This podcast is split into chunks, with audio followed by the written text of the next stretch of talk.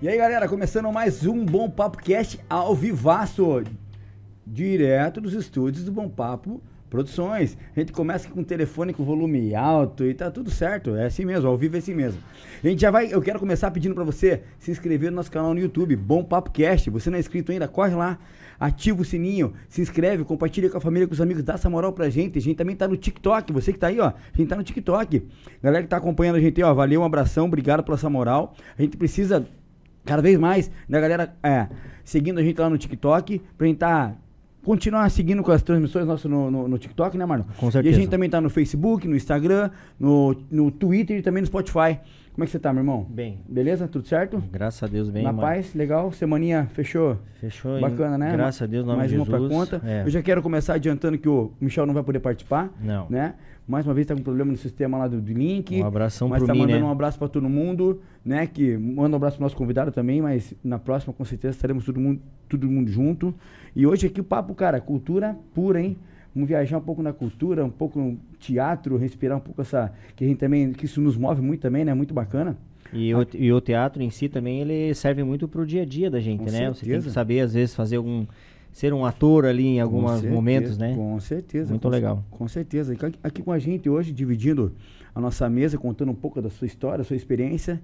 Amigo, parceiro, né? Breno Oberdan. Boa noite, meu irmão. Como é que Boa você noite. tá? Boa noite, meu nome é Breno Berdan, sou muito comunicativo, adoro trabalhar com o público, conversar com as pessoas. Eu vim aqui pra empresa, aquela entrevista Ah. de emprego já, né? Ah. Tudo bem, como vocês estão? Show de Bem, bola. graças a Deus. Lembrando que o Breno é da Massa. companhia Rainha Maçã, né? Isso, Cia Cultural Rainha Maçã. Cia Cultural, que Rainha esse ano Maçã. faz 10 anos da fundação, Que dia legal, velho. 6 de setembro. Que legal. Uma vida, né, bicho? Uma vida. 10 anos só com essa companhia. Cara, que bacana. E, e quando eu estava falando no começo ali, que teatro e cultura é algo que faz parte do nosso dia a dia, como o Mar não fala, mas a gente tem falado muito aqui, quase que todas as transmissões falando muito da cultura, do turismo e tal. E tem um cara como você que, pô, respira isso dia a dia, é conhecedor muito sobre esse tema. Pra nós é, cara, é fantástico hoje tá, tá trocando essa figurinha aí, porque a gente precisa muito de- em aprender também. A gente fala, fala, fala e cobra isso muito, né? E eu, eu, acho, eu acho, né, Fih, que também o teatro é, teria, tinha que ser mais participativo com a população, né? Eu acho que o teatro... Eu nunca fui numa peça de teatro. Ah, não, acho que eu fui na... na agora, a gente foi ultimamente agora aqui, né? Mas eu não tenho, não tinha o hábito, assim, porque é uma De- coisa que às vezes no meu dia a dia não... Eu não escutava tanto, mas eu acho tão bacana que a gente teve agora, é, é, recente, em Curitiba. E, cara, como é bacana você prestar atenção, você vê como a- ali você desenvolve algumas coisas, talvez, que a, a gente acha que é ah, meio bobão assim, mas ali realmente é bacana de você ver a- essa parte do, do, do- do artista, né? Então, o- realmente o teatro acho que tinha que ser mais introduzido na sociedade. mais valorizado, né? Ter mais espaços, ter mais políticas públicas em prol dos artistas. Pensando assim, é, primeiro assim no micro, né, municipal, Paranaguá, depois pensando assim a nível estadual, a nível federal, que eu sinto que aqui no litoral ainda tem muito também por conta da pandemia agora, né, que a gente tava com um trabalho de fomento muito grande assim, de, Tava vindo legal. Sim, formação de público. Eu tinha acabado de montar uma, uma peça em 2019, estava rodando, ganhamos festivais, que a gente legal. estava conseguindo trazer público para o teatro. A pandemia, assim, diminuiu 90% do público. Sacudiu geral, né? Não queria nem falar muito sobre pandemia, mas realmente vocês foram os, os- o principal, são os principais impactados com isso, né? Que tudo que a gente fazia Sim. exigia aglomeração, né? Sim, então. Apresentação, oficinas, cursos, e aí a gente acabou ficando sem espaço. A gente foi para as redes sociais, foi para as mídias sociais, mas até monetizar essas é, questões. vai, né? Mas é como o Marlon falou, a parte do, do- do teatro, ele, acho que ele deveria ser ainda mais inserido na sociedade, né?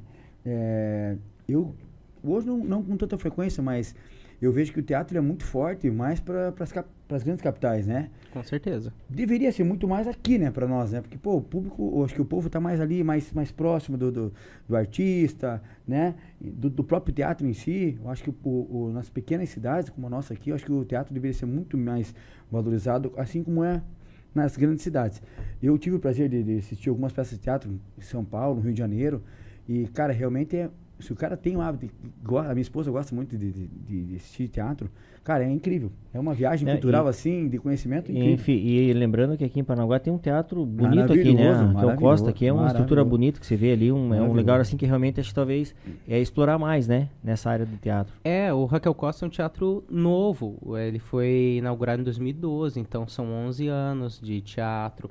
É um teatro que normalmente quando os grupos de fora vêm pra cá, até eu que sempre viajo com as minhas peças, eu sempre digo que a acústica no Raquel Costa é uma das melhores que eu já apresentei.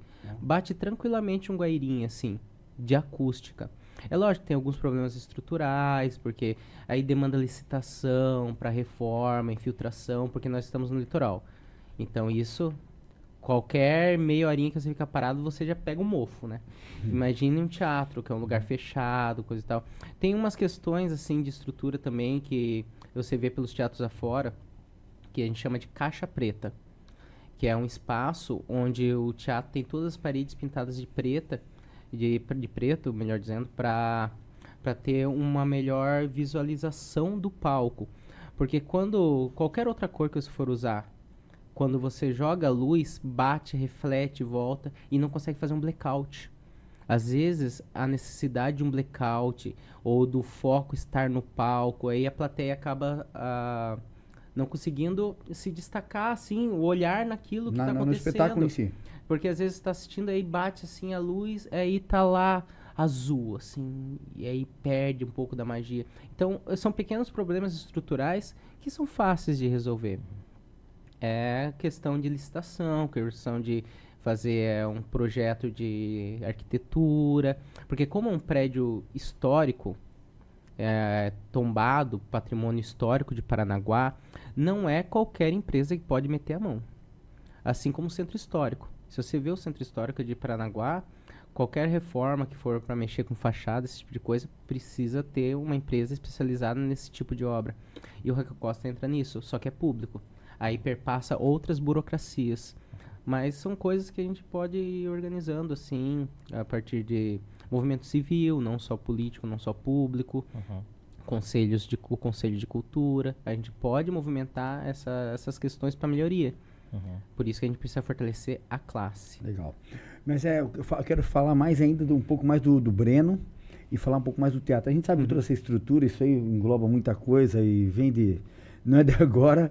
Vou ficar dois dias conversando a fio e não vamos conseguir resolver. Sobre, so- sobre como tem que fazer. a- nossa, a gente sabe o quanto é sofrido, mas eu quero entender um pouco da arte, né? É, quem está nos acompanhando, que venha entender um pouco a importância do teatro, como que surgiu isso na tua vida, né?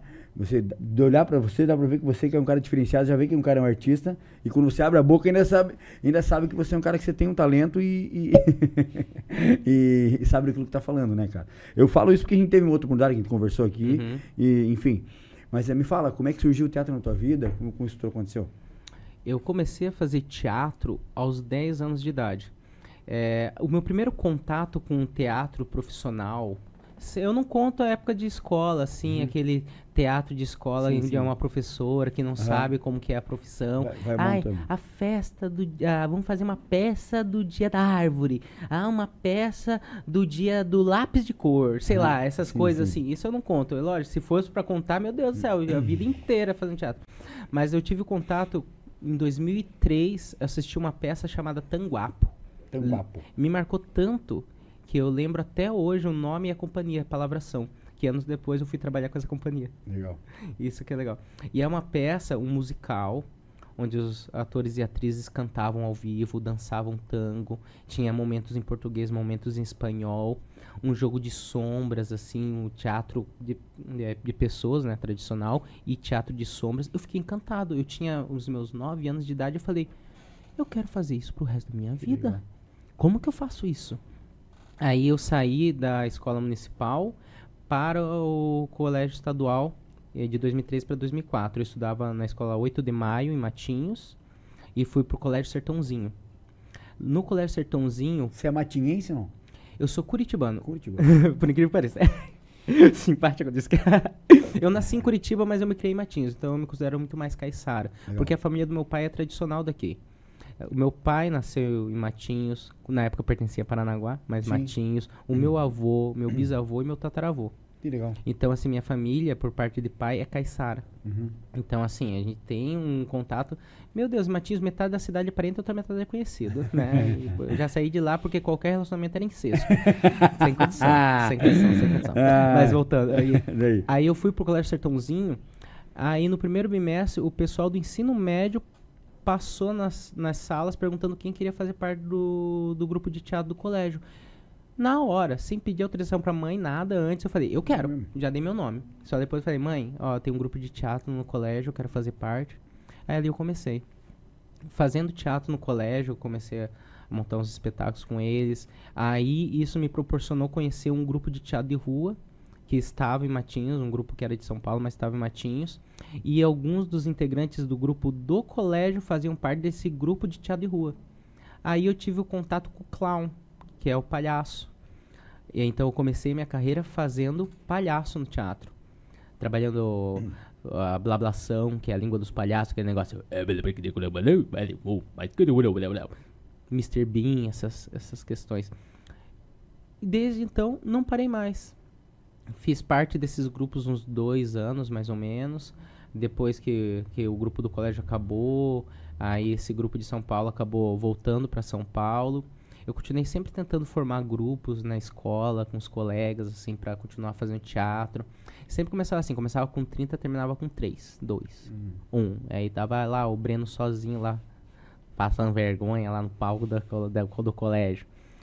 Aí eu tive a oportunidade no ensino médio de fazer um curso técnico em teatro, profissionalizante. Que na época era uma sociedade entre a Prefeitura Municipal de Matinhos e o Sinated Litoral, que era o Sindicato dos Artistas e Técnicos de Espetáculo e Diversão do Litoral.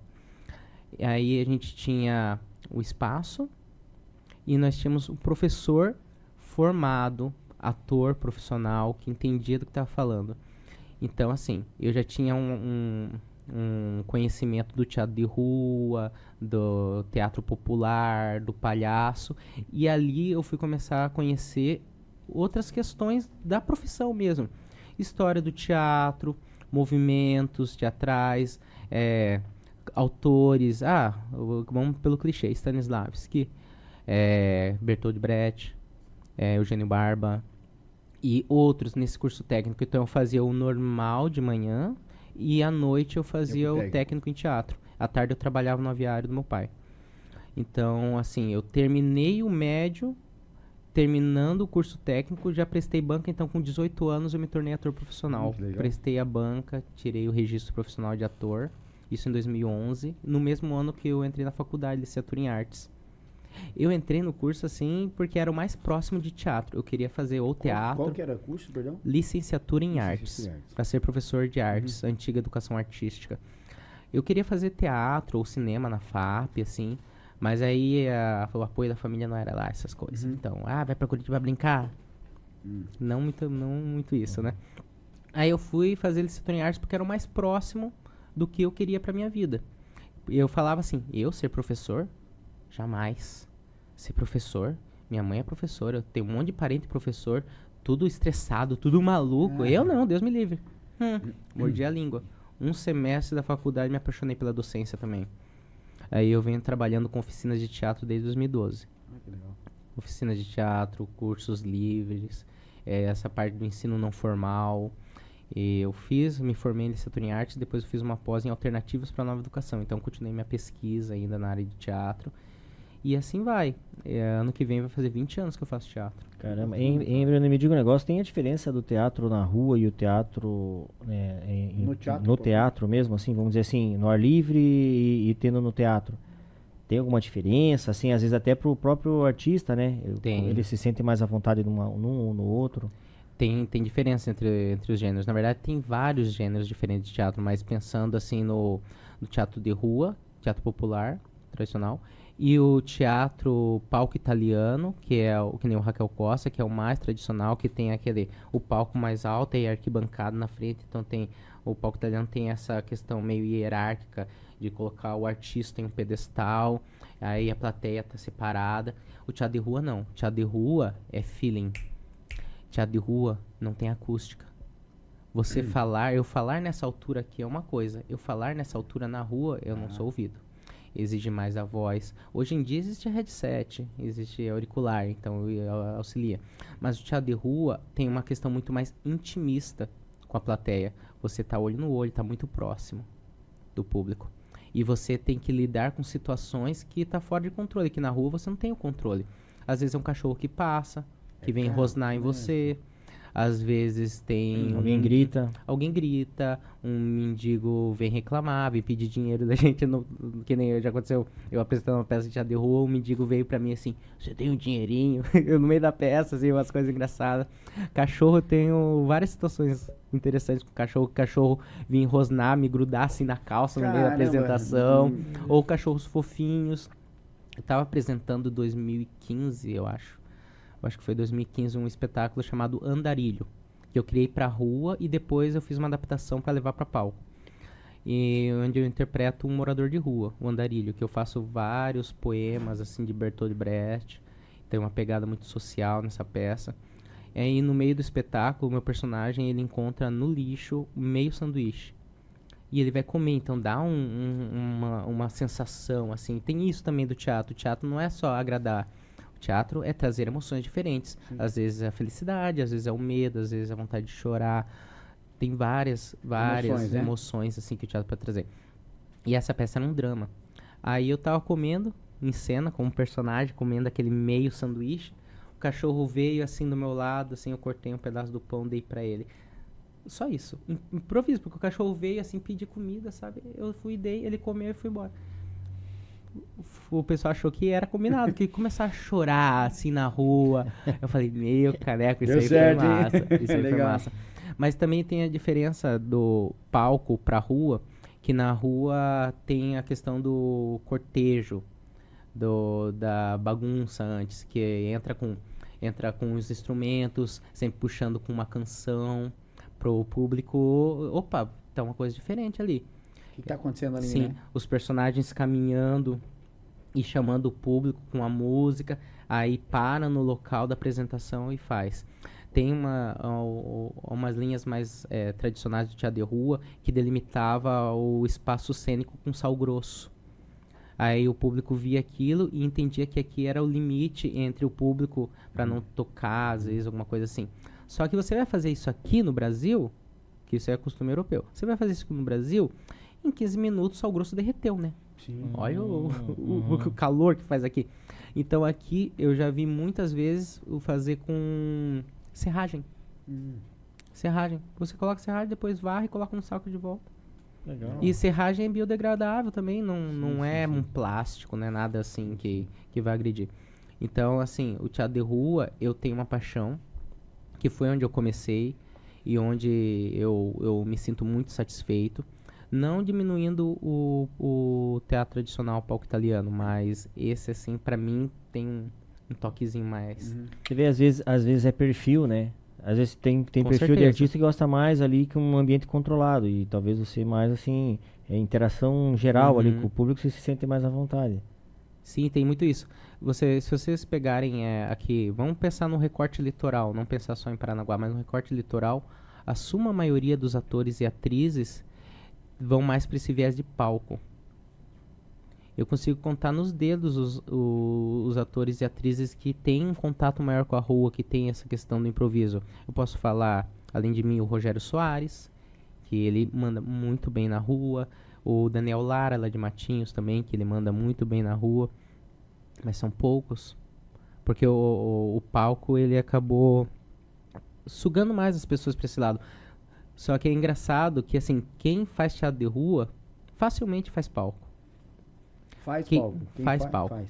E quem é do palco sente dificuldade de ir pra rua às vezes você pode se sentir constrangido, meu Deus, o que, que vai acontecer? Tu, tu, tu, tu, eu não tenho, eu não tenho a quarta parede, que é a quarta parede imaginária do teatro, né, que é as duas paredes laterais, a de trás, e uma parede invisível que separa a plateia uhum. do, dos personagens. Olha que doido. A quarta a gente chama de quarta parede.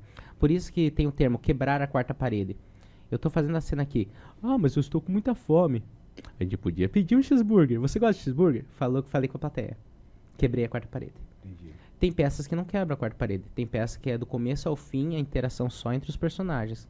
Mas tem peça que está acontecendo assim no meio da interação, vai lá, puf, quebra a quarta parede até o público não espera, assim. Então é uma dinâmica legal, eu gosto de fazer isso Legal. nos espetáculos. Só que daí não é todo autor que tem essa facilidade, então, pra, pra, pra lá e pra cá. Mas o da, de rua é mais fácil pra lidar com o teatro, daí ele, dentro do teatro. É, cada um acaba indo para um, pra um caminho, né? Cada um trilha o seu próprio caminho, né? Porque vamos, nós estamos falando de uma profissão que só no Ocidente tem 2.600 anos de história. O Caramba. teatro nasceu na Grécia 600 anos antes de Cristo. No, nas, nos festejos a Dionísio, o deus do vinho. Então começou lá o teatro, lá atrás, com um cara chamado Tespes. O cara tava lá, vinho, colocou folhas de louro atrás da orelha, subiu numa mesa com a cara pintada de cal e falou: Eu sou o Dionísio! E começou assim discursar. Ali começou o teatro. Aí depois eles perceberam que, opa, um ator um, um faz isso, e aí se tiver mais um, dois atores, então já viram um diálogo, aí três atores, aí isso foi se transformando. Começou com a tragédia, o gênero trágico de teatro. 300 anos antes de Cristo surgiu a comédia, com as sátiras. E as sátiras eram aos reis, aos governantes, aos tiranos da época. A gente pode citar Aristófanes, grande autor, que tem ó, vários textos de comédia grega, As Rãs, as Nuvens. É, a Greve de Sexo, que é uma peça bem famosa, Lisístrata, que já foi adaptada para filmes, para outras peças de teatro. Até eu tenho uma, uma versão escrita Legal. que o Lisístrata é Atletiba. Hum. Atletiba, ah, que é na história original, é dois povos de duas cidades gregas que eles se encontravam e brigavam e deixavam as mulheres sozinhas em casa. E aí elas ficaram bravas por causa disso, e aí elas faziam greve de sexo pra acabar com a guerra. aí eu fiz uma adaptação onde é o Atletiba, é o pessoal do Coxa e do Atlético que se encontravam nas torcidas organizadas pra quebrar o pau, é a mulherada fez greve de sexo. Hum. que legal. Ah, bem bacana, bacana. Então, mas é, falando assim, é, no que eu cheguei nesse negócio do teatro grego. 2.600 anos de história, só no ocidente. Fora o teatro oriental. Eu vou ser bem sincero, o teatro oriental eu entendo muito pouco. Conheço muito pouco. Um pouquinho de butô, que é muito difícil de fazer. Um pouquinho de kabuki, que é muito difícil de fazer. Nunca montei espetáculos nem performances nesses gêneros. Já fiz oficinas, já vi vídeos, já li artigos sobre. Até a universidade às vezes exige, né? Mas no teatro ocidental existe o teatro europeu, teatro africano, o teatro brasileiro. Existe vários autores de vários gêneros. Jerzy Grotowski, teatro pobre. O que que é o teatro pobre?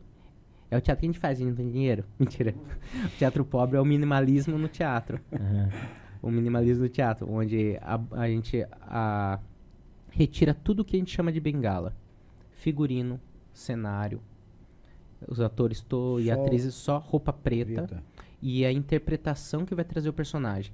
Eu não preciso estar com uma bengala para interpretar um velho. Sim. Eu não preciso estar pintado de tigre para fazer um tigre.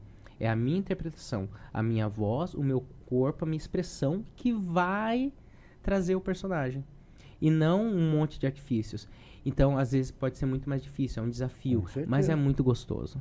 Eu trabalhei muito teatro, teatro pobre na época da universidade, até na companhia mesmo, na Rainha Maçã. E esse é só um dos gêneros. E nesse, e nesse negócio do teatro, assim, o- você tem um perfil, né? Qu- Qual que é mais a tua linha? Tipo, sei lá, cômica, mais drama? O que que você se, se identifica mais? O que me dá mais dinheiro. Tô brincando. Não, é assim. É porque às vezes a gente tem que se adequar ao mercado. Atualmente eu trabalho mais com teatro infantil e comédia. Trazendo muito dessa técnica do clown, que é o palhaço. Que o clown é a questão do mudo, né? É a questão muito das gags, que são gestos grandes. É a questão muito de comédia física, do corpo, né? O clown ele é muito mais pra esse lado. Tem até um ditado que fala: mais vale o que você faz do que o que você fala. O Mr. Bean, olha o sucesso que ele Sim, faz. sim. E ele nunca disse uma palavra. Chaplin, a mesma mesma coisa. coisa. Esse só citando alguns exemplos. Mas e o Breno, é, o nosso país aqui, a cultura, no caso do, do, do teatro em si, ela vai, volta mais pro humor, assim, pra comédia ou não? O que, que você sente? Depende da região. Ah, tem muito isso da região. Muito região. Se a gente pega Curitiba, Curitiba tem uma cena de teatro experimental, assim, contemporânea muito grande. Dramas. Se você pega Paranaguá, que está tão perto de Curitiba, aqui o que voga é as comédias pastelão, besterol. Então, assim, tem muito de região. E se você vai para Matinhos, já é outra pegada. Olha só, Em Matinhos, teatro infantil. que bacana. O teatro infantil funciona muito em Matinhos, em Antonina. Em Antonina é teatro com, com uma roupagem de cultura popular. Funciona muito em Antonina. Então, assim, a gente não pode falar a nível nacional, porque, assim, cada lugar tem uma vertente. Tem uma vertente e um estilo que agrada mais o público. Porque é algo cultural. Costumes, que nem em São Paulo, você não vê muita gente tomando chimarrão, por exemplo. No Rio Grande do Sul, isso é muito costume. Não. É, outras manifestações artísticas, você vê muito frevo eh, no Maranhão, por exemplo. Aqui a gente não vê. Então, assim, é, o teatro, ele acaba como uma manifestação muito ampla, que o teatro, ele pega a música, tem a trilha sonora, tem a sonoplastia, a dança, tem coreografias, as artes visuais também estão dentro do teatro, que é o visagismo, figurino, cenário, adereços. O teatro, ele é a linguagem artística mais democrática que existe, porque ela abraça todas as outras linguagens, tanto quanto o cinema. Então são é, o, o cinema ele veio do teatro, é lógico, né? Mas é, o, o teatro ele acaba se adequando à realidade local. Que às vezes uma peça que aqui faz muito sucesso vai para São Paulo Uhum. ou, ou não precisa nem ser tão longe. Daqui faz sucesso, em Curitiba não vai fazer. E vice-versa. Entende? Que Então, é- depende muito do público. com certeza, com Uhum. certeza. E também agora que a gente tá. Agora que passou esse período de isolamento, a gente tá tendo que voltar com um trabalho de formiguinha, de fomento. Chamando Esse o pessoal. é o trabalho de formação de plateia novamente. O que antes a gente levava é, no teatro 200 pessoas, às vezes 500 lotava o Teatro Raquel Costa, que tem 496 lugares, se eu não me engano. Hoje em dia a gente leva 50 Olha pessoas. só. Cara, é muita pouco. Sem num pau brabo, assim, ó. Se tiver, assim, uma grande de uma divulgação. Então, assim, a gente regrediu uns 10 anos. Olha Brincando. só que, que é, tra... que é É que- travado aqui. É, é que na verdade acho que a, a, a internet deixou a gente muito mais caseiro, né? Ficou mais assim, a, a pandemia, quer dizer, a pandemia Uhum. ela veio, fez você fazer, como é que fala assim, você mudou teus hábitos, né? Sim, sem dúvida. Então, pra, não que hoje a pessoa tenha medo de ir num lugar desse, acho que não. Mas a, a gente ficou tão retraído, né? As pessoas ficaram mais retraídas, né? Você- não vai na casa do, do- quase na casa dos outros, já não vai mais direto como tinha antigamente. Então, acho que pra sair ficou muito. Eu, eu, eu vejo isso por, por aqui mesmo. É, antigamente chegava, vamos dizer assim, numa sexta-feira, você via muitas pessoas na rua. Meu, se via, meu, circulação, gente, carro tal. Você vê assim, hoje em dia, cara, dá até um medo, assim, que você chega final de semana não tem ninguém, cara. Chega 11, meia-noite, não é verdade? A gente passou uma época aqui em Paranaguá de, cara, a gente ficava até 5 da manhã, 6 da manhã andando de carro, ia dar uma volta, fazer um trecho aqui, um tour aqui, vamos Uhum. dizer. Você não vê mais isso, cara. Então, assim, pra gente que acompanhou isso lá atrás, né, filho? E ver hoje em dia, é, é, as pessoas estão, né, se acolhendo mais, Sim. não estão saindo mais. Terrível isso aí mesmo. Sim, e olha que assim, os artistas, eles, ele, assim, eu não vou generalizar, mas os artistas, eles aprenderam a lidar um pouco mais com as redes sociais. É, eu posto, às vezes, uns rios, vai lá, dá 500 likes, 150 likes, mil, às vezes 15 mil visualizações. Aí, isso não reflete no público que vai ao teatro. Sim, Não vai. Então, assim, é, os artistas estão fazendo sua parte. Mas então, qual que é o problema? Falta interesse do mercado privado em estar incentivando os artistas. E, por sua vez, o poder público. O poder público precisa escutar mais a classe artística, porque ninguém melhor do que os próprios artistas para falar precisamos disso e daquilo. Então, assim, falta políticas públicas de fomento, falta muito, muito de divulgação em escolas. O teatro ele tem que ir para as escolas. Agora eu tava com um espetáculo, um espetáculo chamado Itan e Tal, do grupo Baquetá, de Curitiba, um grupo Curitiba Morretes. Espetáculo lindo, maravilhoso, incrível, assim, com trilha sonora autoral, coreografias, é, um elenco totalmente afrocentrado, peça maravilhosa, que lotou Guairinha, lotou o Teatro de Antonina, uma peça magnífica, até quero mandar um beijo pro pessoal do Baquetá, que foi, tá sendo uma, uma oportunidade muito incrível trabalhar com vocês. Legal. Eu, ah, eu até o André Daniel, que eu acredito que está assistindo aqui, que eu estava conversando com ele um pouco antes da, do começo da nossa live. É, e, e assim, é um espetáculo que foi entrou em lei de incentivo do Estado, está rodando aí várias cidades. Aí chega aqui, porque a gente conseguiu, assim, por meio do próprio edital, transporte para poder buscar as crianças nas escolas municipais, estaduais, conversando com um professor aqui, uma diretora ali, pá, pá, pá, pá, levar durante a semana e conseguir público legal. Os últimos dias a gente conseguiu casa fechada. Ó, que legal. Mas no dia que era de público espontâneo, no sábado, dia 13, nós tivemos 60 pessoas na Caramba. plateia. Então, opa, é a qualidade do espetáculo? Com certeza não. Não é, né? Ah, é a falta de empenho em divulgação? Também não. É a falta de costume e a falta de políticas públicas para ampliar o leque de divulgação. O meio público tem que conversar com o meio privado e conversar com os artistas, com a classe. Porque às vezes uma empresa não vai querer patrocinar se não perceber que vai ter um retorno. Só que existem pesquisas a nível nacional que a cada um real investido em cultura retorna 1,50. Além de um real. Um real que você Imagina. pagou e mais 1,50. Por quê? Nossa, como assim um investimento que, que dá 150% de lucro? Porque o- a pessoa que vai assistir uma peça de teatro, às vezes ela quer assistir uma peça que está em outro município. Ela já vai investir em transporte, gasolina, vai pagar gasolina no município que ela foi assistir a peça. Ah, quer sair num barzinho depois de assistir a peça, Consumir. vai consumir no comércio. Ah, não tem casa de um amigo para posar, vai pagar um hostel, um hotel, qualquer coisa do gênero. Então, uma coisa que é retorno certeiro é investir em cultura. Investir em cultura. Só que se não tiver políticas públicas, que nem de abatimento de imposto de renda, IPTU, as empresas às, às vezes se sentem acuadas de apoiar por causa disso. Sendo que sendo que existe aqui em Paranaguá uma lei de incentivo à cultura, só que ela não está em ativa. Poderia estar em ativa. Nós temos um conselho de cultura bem estruturado, que é um conselho civil que tem os, os representantes civis e os representantes goves nos devidos segmentos artes cênicas, artes visuais, cultura popular, cultura afro-brasileira, eh, várias cadeiras. Aí o conselho, o conselho de cultura que cuida do fundo de cultura. Só que o fundo de cultura não tem dinheiro porque essa lei ainda não não está em funcionamento. Que como que funciona? Eu, eu não posso estar falando Qual, qual lei que é? Eu não lembro o número da lei, mas a lei é a lei municipal de incentivo à cultura, que está dentro do plano de cultura do município, que ela ela replica muito a nível nacional o que é.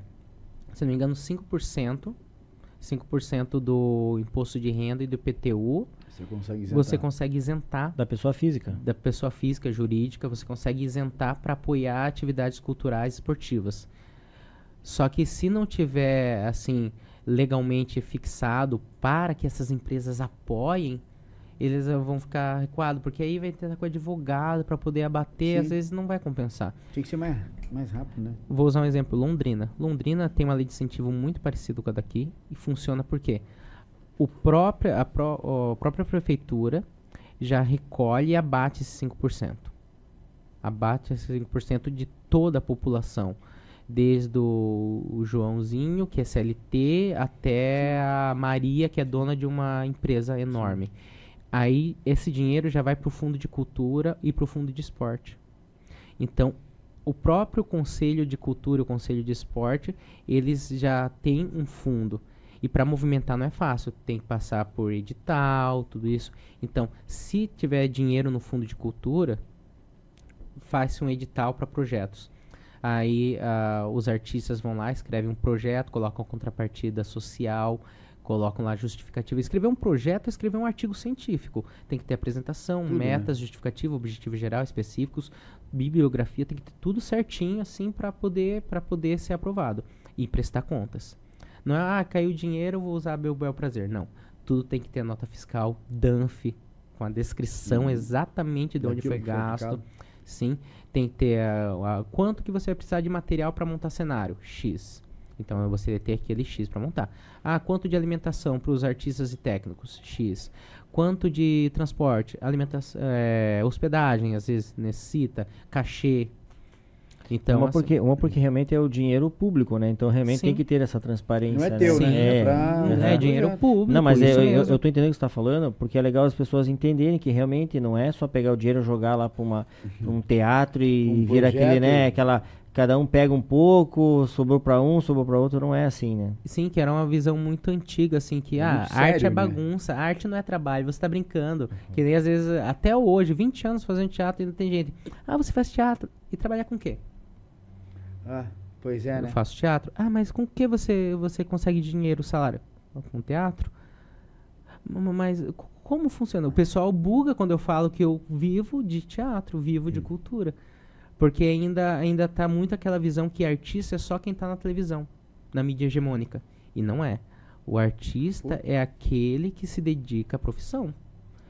Que nem a Lei Rouanet. O pessoal fala, meu Deus, a Lei Rouanet, quanto dinheiro. Gente, não, sai, não um centavo de dinheiro público. A Lei Rouanet é um, um edital que você escreve, aí, aí o, o governo federal vai lá, aprova o projeto, aí você tem que captar.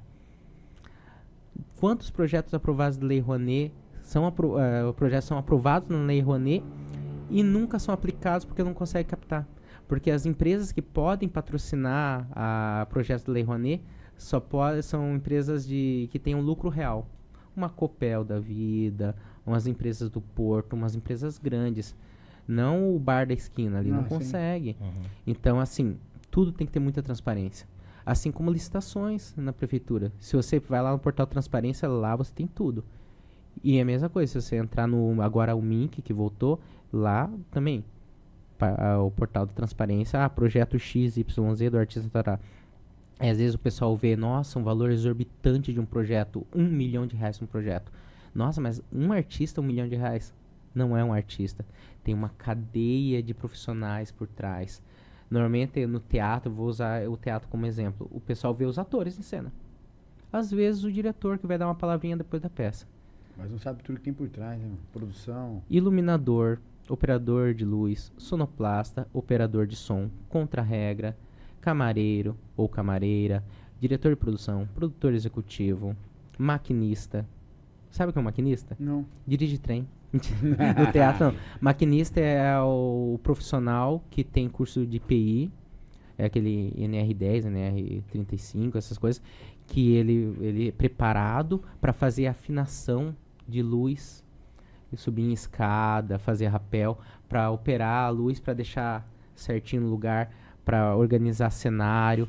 Tem- Esse é o trabalho do maquinista dentro do teatro. Então, assim, se você pega é, o SATED, que é o Sindicato dos Artistas e Técnicos de Espetáculo de Diversão, a pe- pega do Paraná mesmo, que é, você tem no país inteiro, em todos os estados, você pega lá a lista de profissões dessa, da área artística, são mais de 100.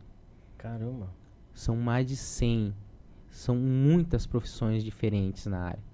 E no cinema é muito mais. Operador de boom, operador de mic. Nossa senhora. O, o cabo man. Sim. Gente, é muitas profissões. Então o pessoal vê uma peça. Nossa, um ator só em cena e é tão cara essa peça. E deixa Mas eu perguntar, você a falou, galera. você falou que tem um monte de profissionais. E assim, cada um setor. Tem, Uhum. vamos assim, ele, ele é regu- regulamentado na, de, de, de- de profissão e no sentido assim, ah, esse aqui ganha R$ remuneração. 1.800 reais, esse aqui ganha Tem. 2.000, esse aqui... Ah, tem o, o Tem. teto? Vamos tem, dizer assim, né? tem o salário teto, base. tem o mínimo. Se pega no SATED mesmo, é, eu vou fazer de cabeça, mas eu consigo pegar os dados corretos aqui. Uhum. A diária por apresentação de ator profissional que possui registro profissional da RT é 170 reais o mínimo, dependendo Hora, de a como hora. A hora a não. apresentação. Ah, tá. A cada apresentação, Tá. o mínimo, só pela apresentação, sem contar ensaio. É, é 170. Dependendo da carreira, de como estiver, já o currículo vai aumentando. Sim, Essa é a base, É né? assim, eu, eu cobro mais caro do que isso ó. por apresentação. Porque eu tenho 20 anos de profissão, eu tenho Uhum. que colocar um pouquinho de, Por favor, né? tem, que, tem, que É. valer, um- tem que valer um pouco Sim. esses anos aí, né? Know-how. pô, quatro, a faculdade, mais pós-graduação, mais curso técnico, mais um monte de coisa aqui. Uhum. Aí tem, tem valor certinho em cada uma dessas profissões aqui. Uhum. Cadê? Tabela salarial. Achei. Satélite PR. A letra tá desse tamanho. Eu que, nossa senhora, enxergo bem que é uma coisa. É. Aí, aí a gente consegue por aqui, ó, pegar alguns valores. É, o mínimo aqui, ó, diretor de produção, que é aquele que vai lidar com a burocracia mensal, 3.550. Uhum. Isso aqui, isso aqui é público, qualquer um pode procurar Sim, sim. no site do Satélite PR. Aí aqui, ó, deixa eu pegar o que o pessoal mais se interessa, ator. Nossa, quanto que recebe um ator? É um pão com vinho e um guaraná.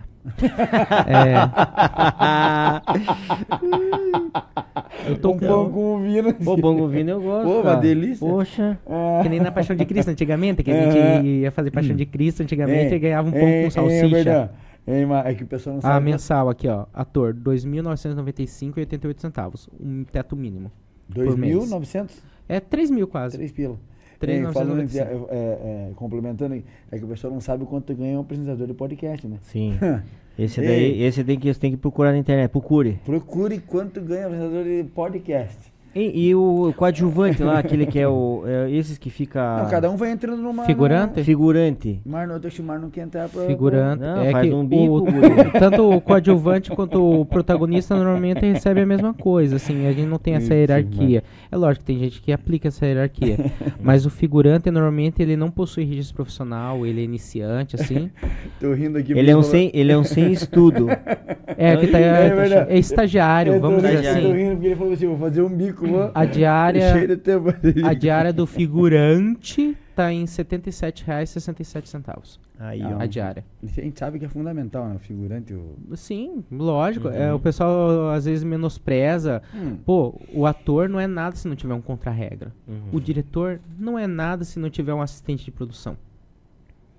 Então a gente não pode menosprezar nenhum profissional. E, e vamos dizer, vamos dizer o seguinte, assim também. Vamos, você tá com uma peça, né? Você tá com uma peça só ou tem mais que, mais que uma? Nós temos alguma. Assim, eu estou, eu estou fazendo um serviço de mediação para esse espetáculo, desse grupo Baquetá, mas dentro da Rainha Maçã a gente tem várias peças de repertório. Ah, A gente tem peça infantil, a gente tem comédia, a gente tem drama, declamação de poemas. Ah, que massa. Então, exemplo assim, é, é, vocês fazem. Cada peça dessa aí é um projeto que Uhum. você é, usa ele para captar o recurso via essas leis, é isso? Tipo, Fazer incentivo. de incentivo. Pode ser por peça ou pode ser por mostra. Por exemplo, esse ano a companhia, a Reanimação, vai fazer 10 anos de, de Em setembro, existência né? em setembro.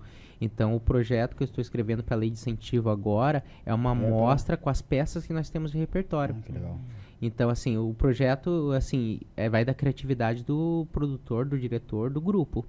Então, a gente vai sempre, assim, é, pensando qual que é o objetivo atual que a gente precisa. Ah, a gente quer comemorar os 10 anos da companhia, porque foram 10 anos suados. Suado. Eu sou o fundador da Isso que eu companhia, ia perguntar, meu Deus é, do céu. gente falar um pouquinho da, da companhia, né? Aham. Como que você criou esse. Não, vou criar uma companhia, porque você vive disso, né? Como você Uhum. falou, lá de trás, sobrevive sobre isso também.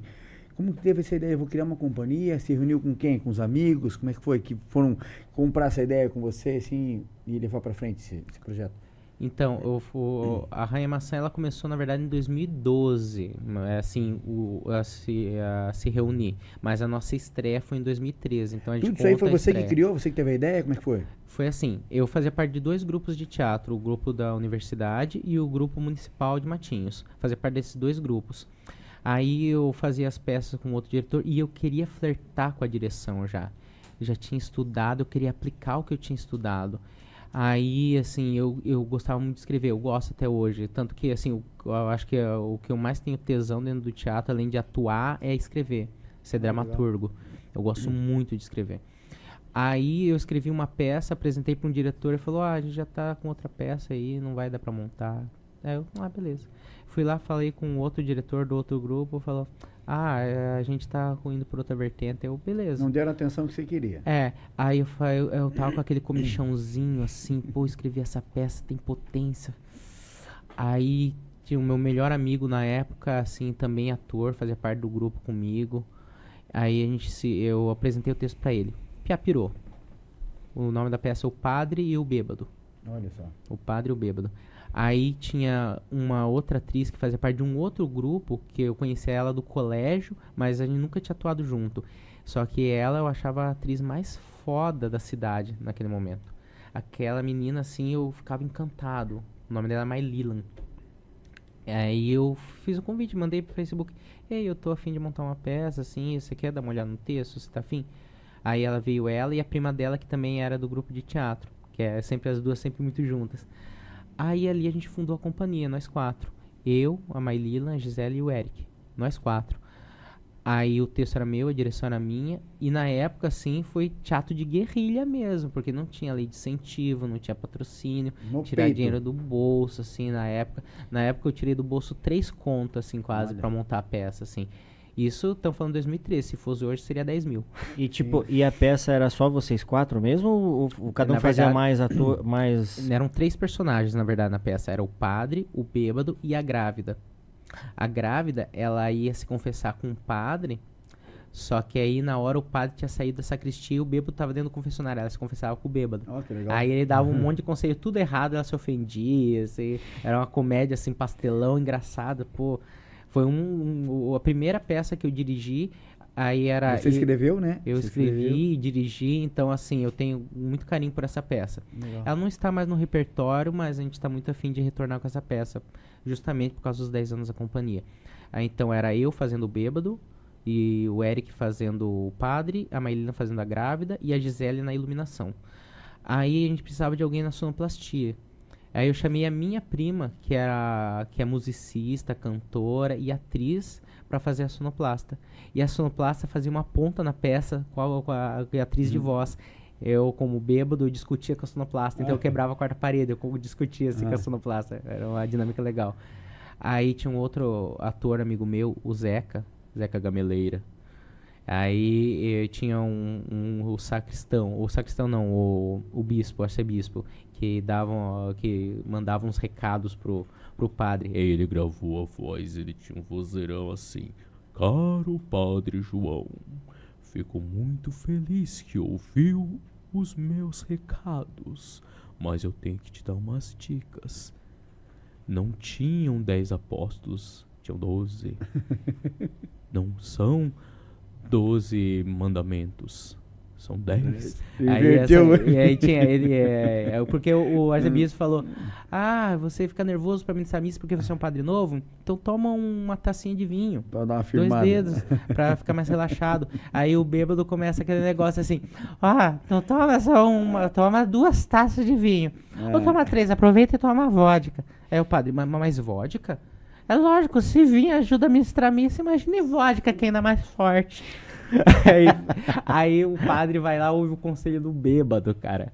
É, ele vai ministrar uma missa, faz trenzinho na missa, pega a hóstia assim, faz de chicletes, ele se abana assim, fica com calor, se abana e não tem roupa de baixo. Ele faz uma, uma anarquia na missa. Aí o arcebispo vai lá e manda uma carta pra ele, assim, xingando ele. Por que que você colocou um guarda-chuvinho e um limãozinho na, no cálice divino? Imagine. O padre loucão, assim, ó, tomando drink no cálice sagrado, imagina. É, legal.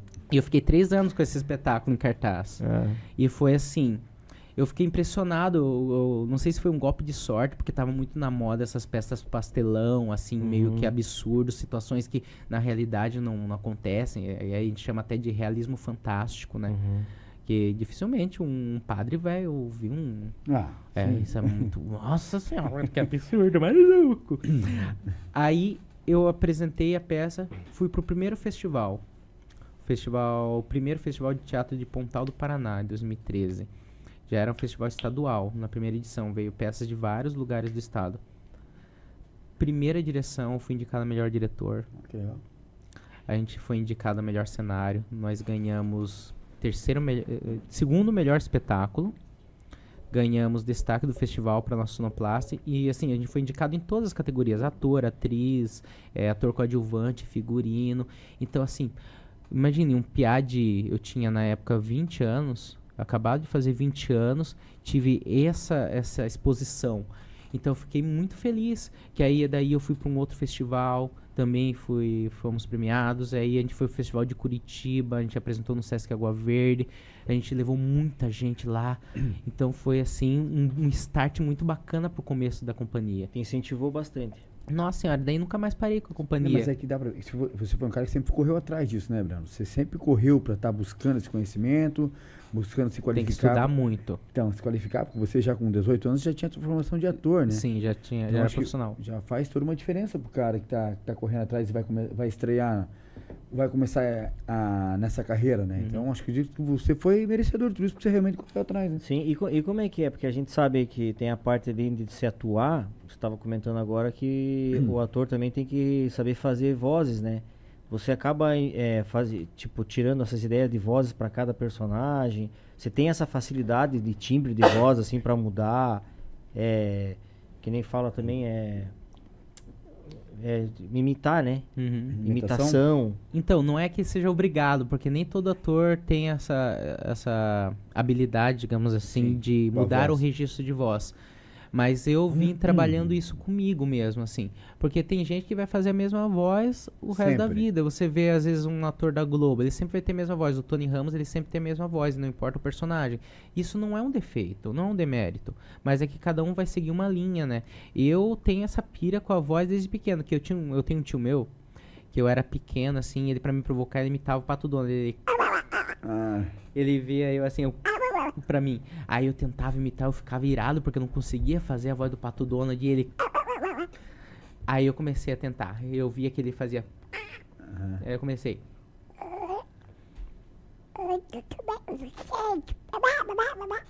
Aí eu comecei a brincar com a voz por causa do Pato Donald desse meu tio. Aí eu comecei a, a, a- eu assistia muito desenho, né, na infância. Sempre gostei muito de desenhar, eu desenhava os personagens, perna longa, e tal. Aí eu comecei a trabalhar o registro de voz pela imitação. Então eu comecei primeiro pela imitação e depois eu fui criando vozes próprias para os personagens. Então vai lá imitando os personagens. É, vamos ver um, um outro aqui que eu imito. O Mickey, é o Mickey. Vamos ver se eu consigo fazer, porque eh, minha voz não tá muito boa hoje. Mas o Mickey. Oi, pessoal, tudo bem com vocês? Aham. Escamusca, Mickey Mouse. Esse é o tamanho do seu, Robots. então a gente vai brincando. Eu gosto, eu gosto dessa parada de mudar o registro de voz. Então eu comecei pela imitação e depois a criação das vozes dos personagens. O andarilho, o andarilho que eu faço, ele bebe, fuma, então ele tem uma voz mais assim. Ele fala jeito. Primeiro levaram os negros, mas eu não me importei com isso, porque eu não era negro.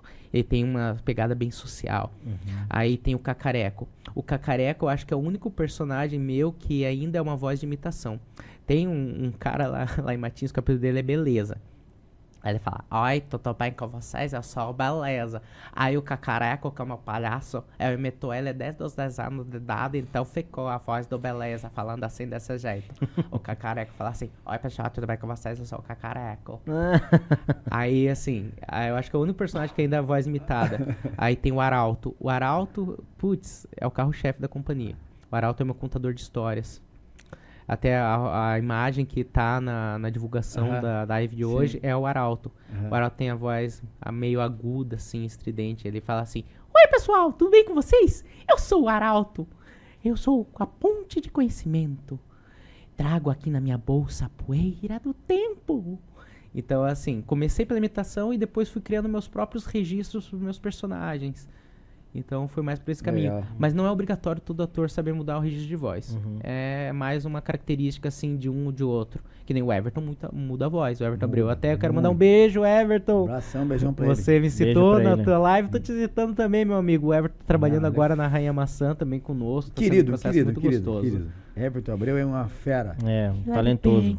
Ai, gente. Não, e ele é um barato que ele com a voz, né? Uhum. O Everton com a, com a Em, voz em, em Gascal, você sabe, tem, sabe imitar alguém, não? Tem alguma, alguma voz que sabe imitar? Não sei, cara, não tenho, não tenho esse. Não, não, não, sim, tipo, nunca tentou fazer nenhuma voz não, assim? Não, não, não. Você consegue ou não? Não, tipo assim, algum personagem assim, já imitou? Nun- Nunca tentei, cara. Nunca tentou? Não, não.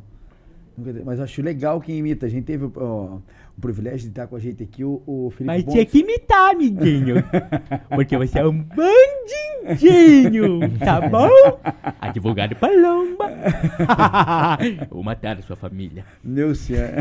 Esse é muito legal, o Igor tá fazendo uma sucessão espiar, né? Não, ele é incrível. E, e eu vejo que ele não. Ele, agora ele incorporou essa voz aí e fica. Ele é essa voz aí, Não, né? é, é, a sim. voz dele. É. O pai dele tem a mesma voz. O pai dele faleceu, na verdade. O pai dele tinha a mesma voz. Só que o pai dele fala de uma voz mais grossa. Aham. E é a voz dele. Todo mundo pergunta. Eu fico, meu, é zoado, né? O cara Que tem uma voz, uma importação assim. Eu acho que, assim, o que faz ficar mais marcante a voz é os textos absurdos dele, né? Demais, né? Demais. A história do cachorro que consertou o carro dele. Você conhece essa Sim, que sim. ele conta? Ele, ele, eu, eu vejo assim que ele tem um humor diferente, né? É Aquele, o- eles até falam, né? Que é um humor. Teatro do absurdo. É um Teatro humor, absurdo. é. O Igor Guimarães, ele tem um, ele começou no teatro, ele escrevia peças de teatro. E lá no grupo dele, pelo que eu, que eu entendi, eles tinham uma certa pesquisa dentro do teatro do absurdo. O teatro do absurdo é Ionesco, Corpo Santo, esses autores, Timochenko Web. E o Igor Guimarães, e o teatro do absurdo é isso, colocar coisas que não cabem dentro daquilo. Uhum, Que nem é, o cachorro que fala uhum. o, o abacaxi que anda, coisas que não fazem sentido, assim, assim. É, ele. Ai, o- que bonitinho você. Ai, que celular mais lindo. Agora vai lá, vou dar um tiro. Pum. Tipo, É, tipo, não tem. Não nada, do nada. nada É. faz sentido com nada. Não, nada, isso. É, é um, um humor, né, que ele pegou e ficou, tipo, praticamente.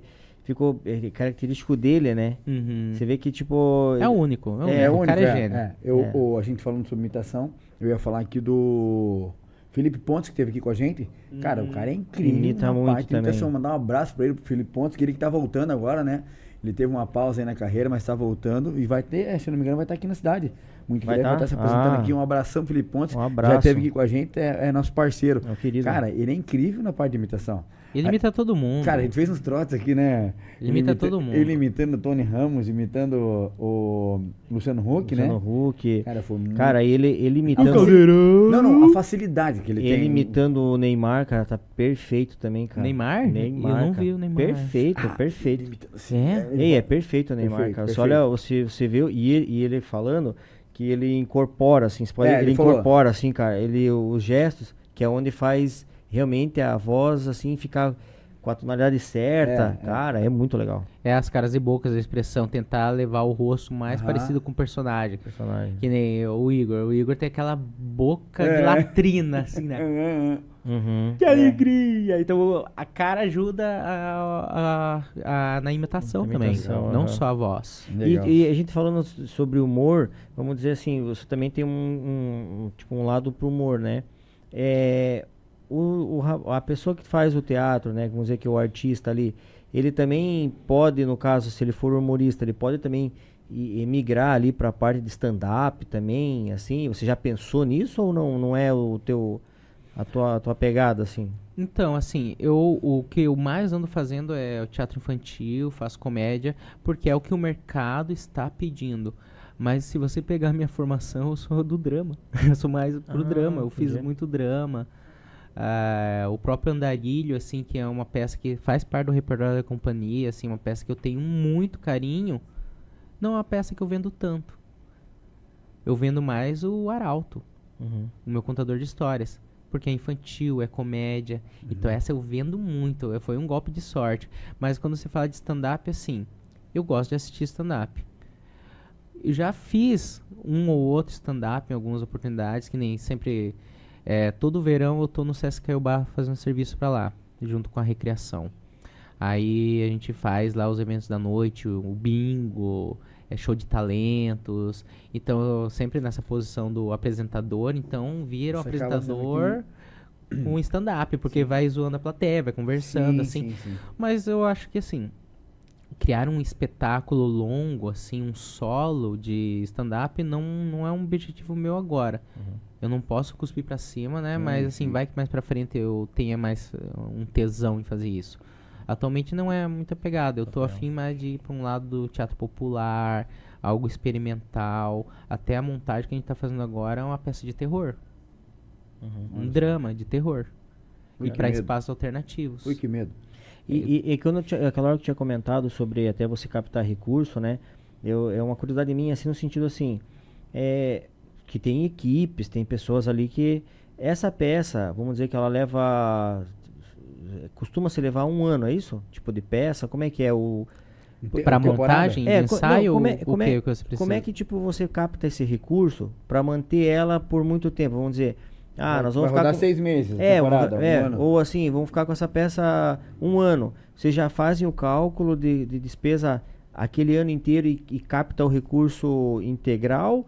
Ou vem, tipo, captando os recursos, Dependendo de mais... bilheteria, dependendo de... É que depende, é muito caso a caso. Eu não, eu não dá como, não tem como generalizar. É, vamos pensar um projeto para uma peça X, aí naquele projeto, aquele, aquele edital, ele proporciona é, a construção de cenário e figurino.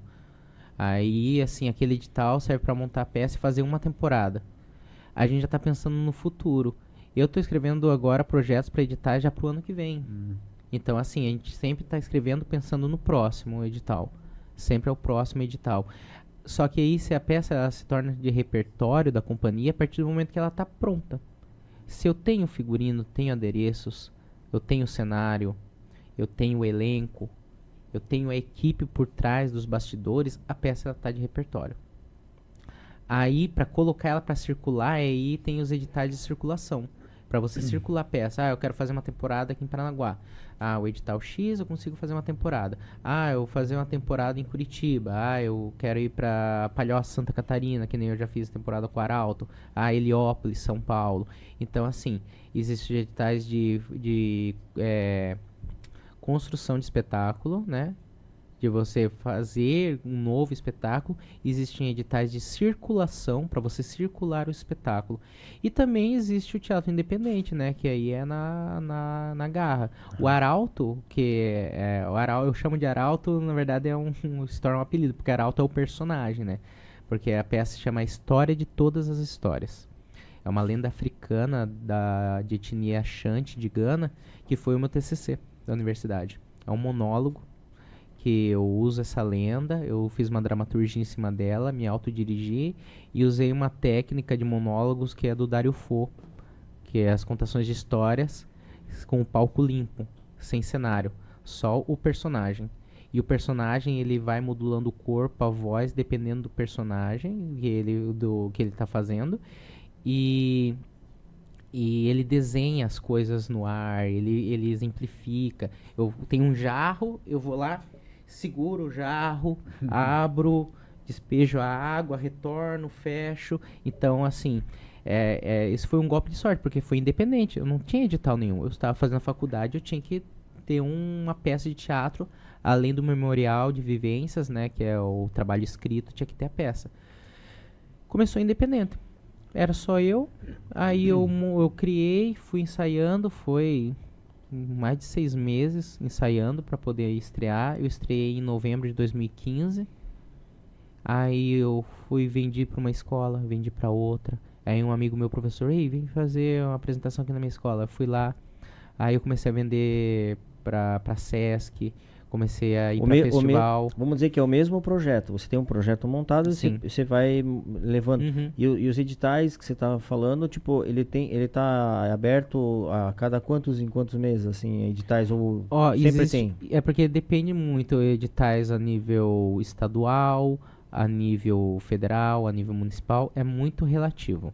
Existem editais que eles abrem durante 30 dias no ano. Ah, o mês de abril está aberto o edital.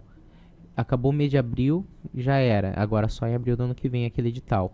Aí a gente pega a Lei Rouanet, por exemplo, fica aberto meses durante o ano, praticamente o ano inteiro aberto a Lei Rouanet.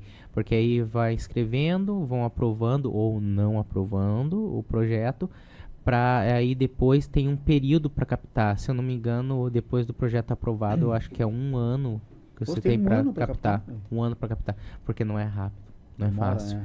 É, eu estava em dois projetos do Profice que foram aprovados em 2019. Foram aprovados em 2019. Aí, eu ó. vim aqui porque falaram que tinha lanche. Hein? Só por causa do lanche. Ficou tem o melhor, ficou hein? mel- Ficou melhor Olha o ainda. cheirinho, ficou gente. melhor ainda o bate-papo, hein? Até esqueci do que eu tava falando. Esfirra aberta, Ficou melhor ainda o bate-papo, hein? Que quibe delícia, cru. Que e isso aqui que eu nem sei o nome. Eu vou é dar, vou pudim falar, de eu vou- leite. eu vou falar já o que, que é isso aí. Vou falar já. Isso aí que hoje a nossa mesa está sendo muito bem servida pelo Brimos Cozinha Árabe. Adoro lá. Restaurante maravilhoso aqui de Paranaguá, comandado por esses dois irmãos parceiraços. Que mandar um beijão pro Faruque né, e pro Faizuli. Eles que hoje Beijo, meus irmãos. nos providenciando essa mesa maravilhosa. Lindo, cara. Cara, eu sou suspeito de falar, né, meu? Porque eu sou cliente, né, Marlon? Sim. Estamos sempre lá. Então, muito bom, muito bom mesmo. Quem não conhece, tá aqui pra O conhecer. pessoal não tem noção do cheiro, né? Não, é maravilhoso. Nossa. Não. Ainda bem que o YouTube não tem cheiro, senão você ia ficar Deus. tudo com as lombrigas atiçadas. Cara, abrimos Cozinha Árabe. Muito, muito bacana. O que eles mandaram pra nós aqui foi o quê? Obrigado, o- Sandra, sua linda. Não, Sandra é demais. Ó, o que que tá, o que que é a mesa hoje que vem? Que vem aqui, quibe cru, né? Cara, especialidade top da casa, tá? Porção de falafel, que é bolinho de grão de bico, maravilhoso isso aqui, Marlon. Ui, Ó, ui, ui. Muito, muito bom. As esfirras, né? Muito esfirra aberta, fechada, cara, é muito bom o cardápio deles lá. O hummus, que é a pasta de grão de bico, e a coalhada e pão árabe. Cara, o cardápio do Brimos lá Maravilhoso. é incrível, não tem o que você não vai gostar lá. Então, eles também têm pizza, mas eles têm eh, o, o, o, Shawarma deles é ele- o- sensacional o- lá eles tão também. via... Volta e meia ele tá viajando. Ele vai lá, lá na Terra Natal com a vozinha dele lá, pega, pega as receitas e vem aprimora pra cá. Ele teve agora recentemente lá de novo. Teve. Então ele vem vem dando essas pitadas aqui. Então, Brimos é realmente incrível.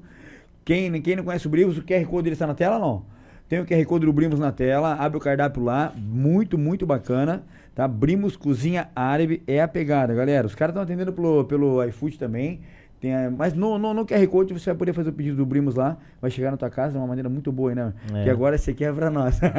Ui, Ui, ui, né? Isso é é. tudo pra você, meu irmão. Fica à vontade, meu irmão. Que maravilha, Eu vou gente. beliscar, eu não, eu não faço cena aqui. Oxe. Tadinho, é que o Marlon nunca come na entrevista, viu? Ele sempre se segura, tadinho. Eu vou, ó, antes eu já pego aí, vou pegar de um tudo, mas antes eu vou terminar. Eu tava, agora eu lembrei do que eu tava falando, me perdi, eu vi comida e esqueci do mundo. É, legal, legal, legal, legal. Não, mas é muito Eu- bom. Eu, em 2019, eu estava em dois projetos que foram aprovados no Profice. Um para acontecer em Antonina e outro para acontecer em Guaratuba. Oficinas de iniciação teatral gratuitas para as comunidades do litoral. Ah, foi aprovado em. A gente escreveu em 2019, foi aprovado em 2020. Aí, por causa da pandemia, também atrapalhou. A gente foi conseguir captar em 2022. Pensa, de Meu. 2019 fui para 2022, três anos para conseguir captar, conseguir aprovar, conseguir captar e conseguir eh, aplicar o projeto. Cara, é tempo, né, meu? É muito e, tempo. E essa captação aí, ela dura por quanto tempo essa, essa verba? É, é, depende do, do edital. Assim, às vezes, ah, o projeto ele é para acontecer durante três meses. Então, vai ser uma verba exata para três meses. Você não pode captar mais do que você pediu no, no edital. Ah, esses, por exemplo, eram, eram projetos para um ano.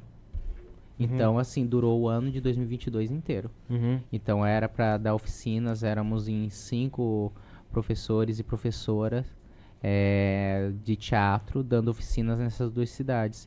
Então a gente tinha cada um duas turmas, mais ou menos, e a gente dava as oficinas. Mas aí vai da, vai da tua sabedoria ali em você montar o projeto e saber quanto que você vai precisar para um ano, né? Sim, Até porque tem que fazer captar- orçamento. você- é, pra você ter Se não orçamento tiver exato- orçamento, se você não tiver orçamento, já era. Você ter orçamento exato para os 12 meses no caso da peça. Então chega na metade do caminho, faltar dinheiro, como é que vai, vai, vai se manter? né? Sim, é, por exemplo, é- é esse orçamento que a gente fez em 2019 seguia a tabela do sindicato daquela época.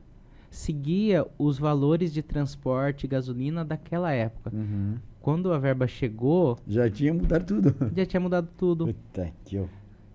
Então, assim, era um salário legal, só que a gente tinha muito mais gasto porque, tipo, gasolina tinha ficado mais caro, Hum. passagem tinha ficado mais caro, é, marcenaria para fazer cenário ficou mais cara. Material, né? Até a hora aula subiu e eu tava recebendo abaixo da tabela porque Olha foi o que foi só. aprovado no, no- no edital.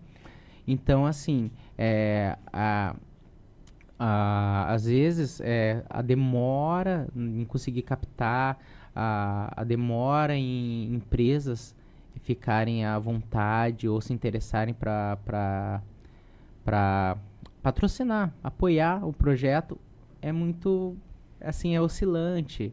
Então assim depende muito. Ah, às vezes você quer escrever um projeto assim muito para prazer próprio. Ah, porque eu estou com vontade de fazer Shakespeare pro espelho. Putz, cara, meu Deus. Saca? Às vezes é um prazer, sabe? Ah, que nem, pô, eu tenho, eu fiz uma adaptação pra monólogo de Romeu e Julieta. Clichê pra caramba Romeu e Julieta. Eu não coloquei ainda em edital porque assim, eu não vejo que é o momento. Uhum.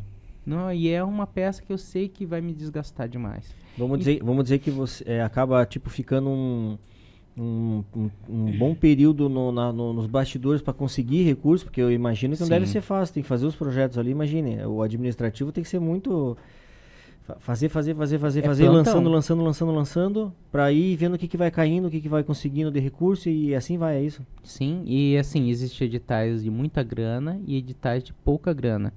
Existem editais que vão te pagar para um trabalho específico daquele dia, que vai pagar para você 1.500 reais. Caramba. Mas aí, tipo, é um exemplo. Às vezes você pode ganhar uma grana pela quantidade, ou você focar em um edital com muita grana. Mas aí pode ser um- uma faca de dois gumes, porque se você aprovar, massa, você tem aí um ano garantido de salário. E se não aprovar, daí. Como é que faz? Então a gente tem que atirar para muitos lados. A Uhum. gente tem que tirar para muitos lados. Aí que nem durante a pandemia. Durante a pandemia ainda tava essa adaptação de entender como que vai funcionar esse meio digital para os artistas. Aí tinha muito edital assim pagando assim 1.500 reais, R$ mil reais. E assim, nossa, mas R$ mil reais para, sei lá, um, um vídeo é bastante dinheiro. É nada. Porque aí vai pagar o escritor, o roteirista, vai pagar o diretor, vai pagar elenco, vai pagar o, o filmmaker, o, o editor de vídeo, o, o, o cara que vai tratar o áudio, então assim, se torna pouco. Mas assim, com esses projetos pequenos a nível municipal ou até estadual, eh, que pagavam pouco, foi que eu consegui me manter durante a pandemia. Uhum.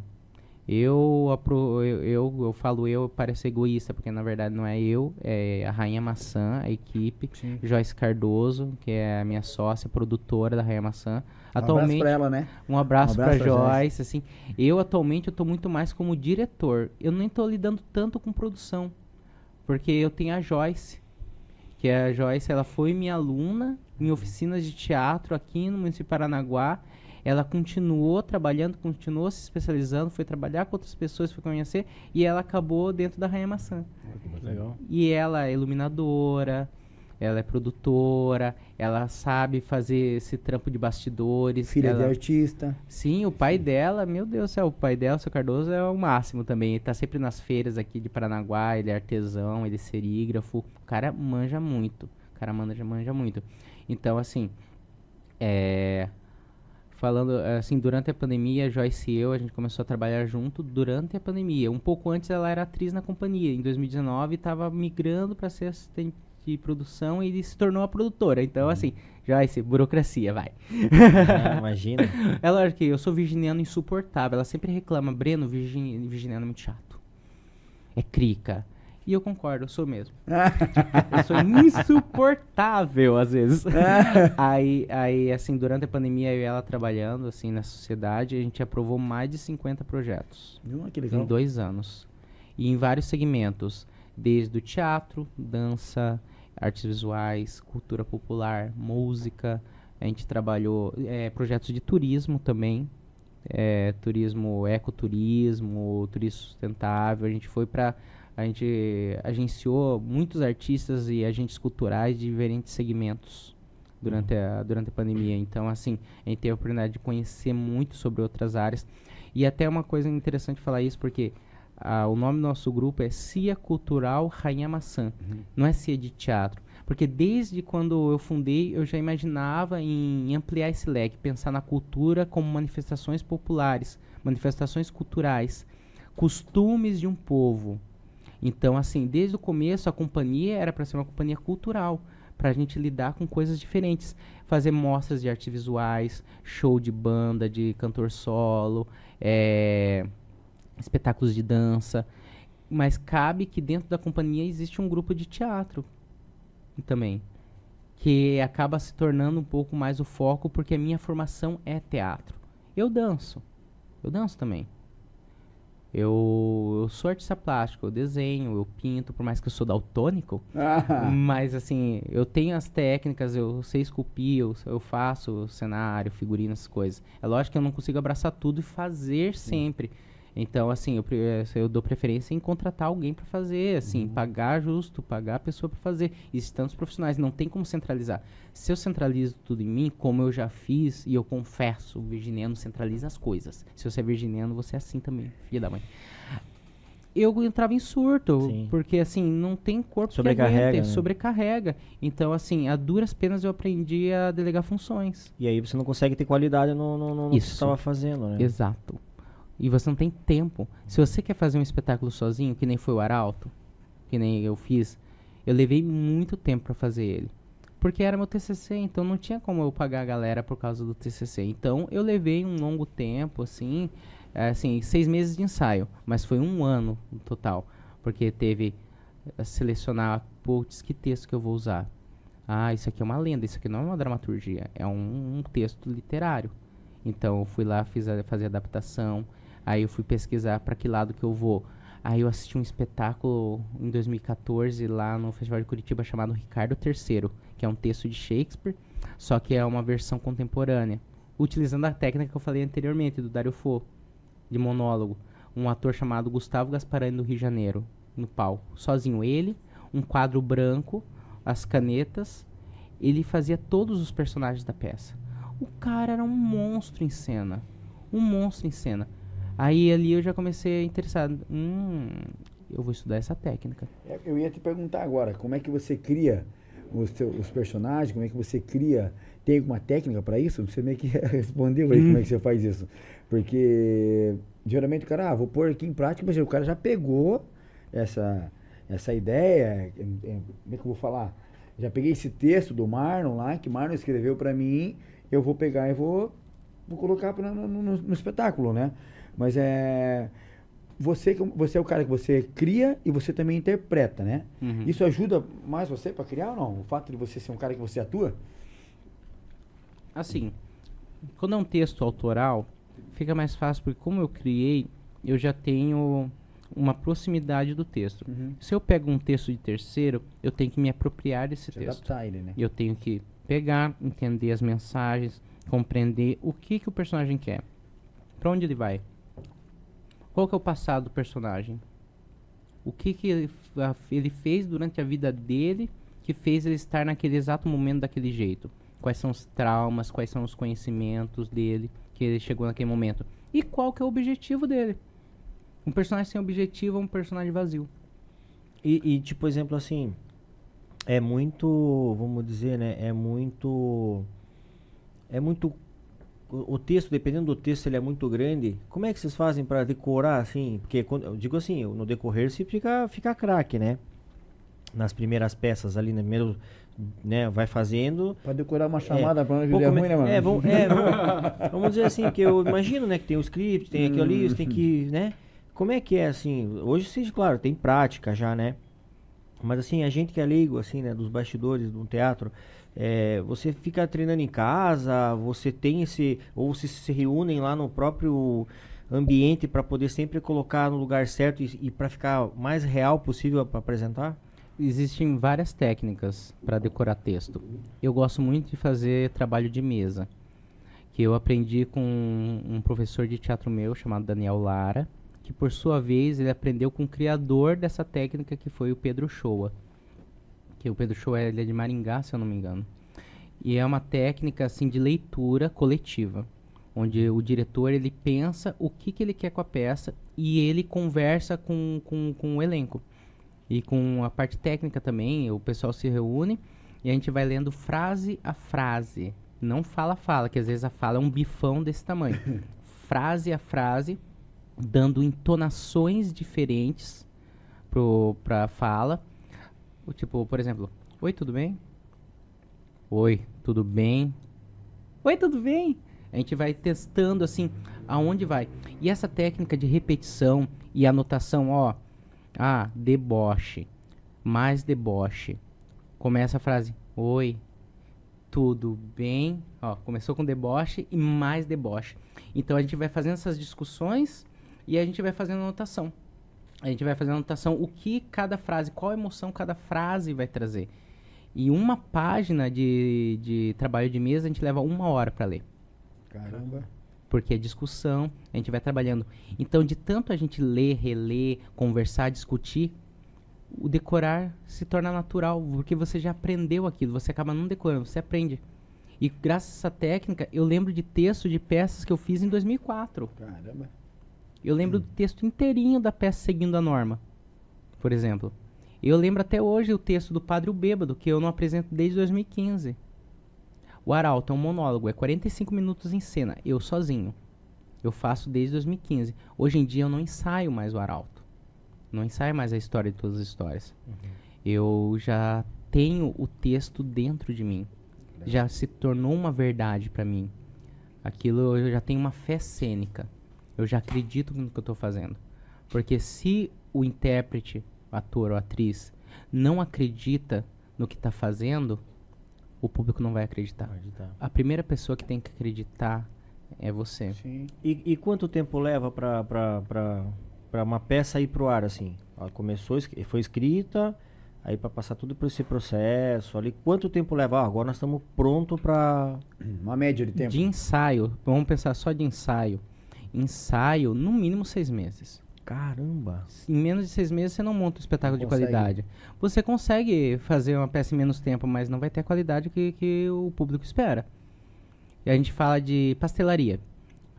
Uma empresa vai lá, entra em contato comigo e fala: Ah, eu quero um pastel sabor carne com queijo.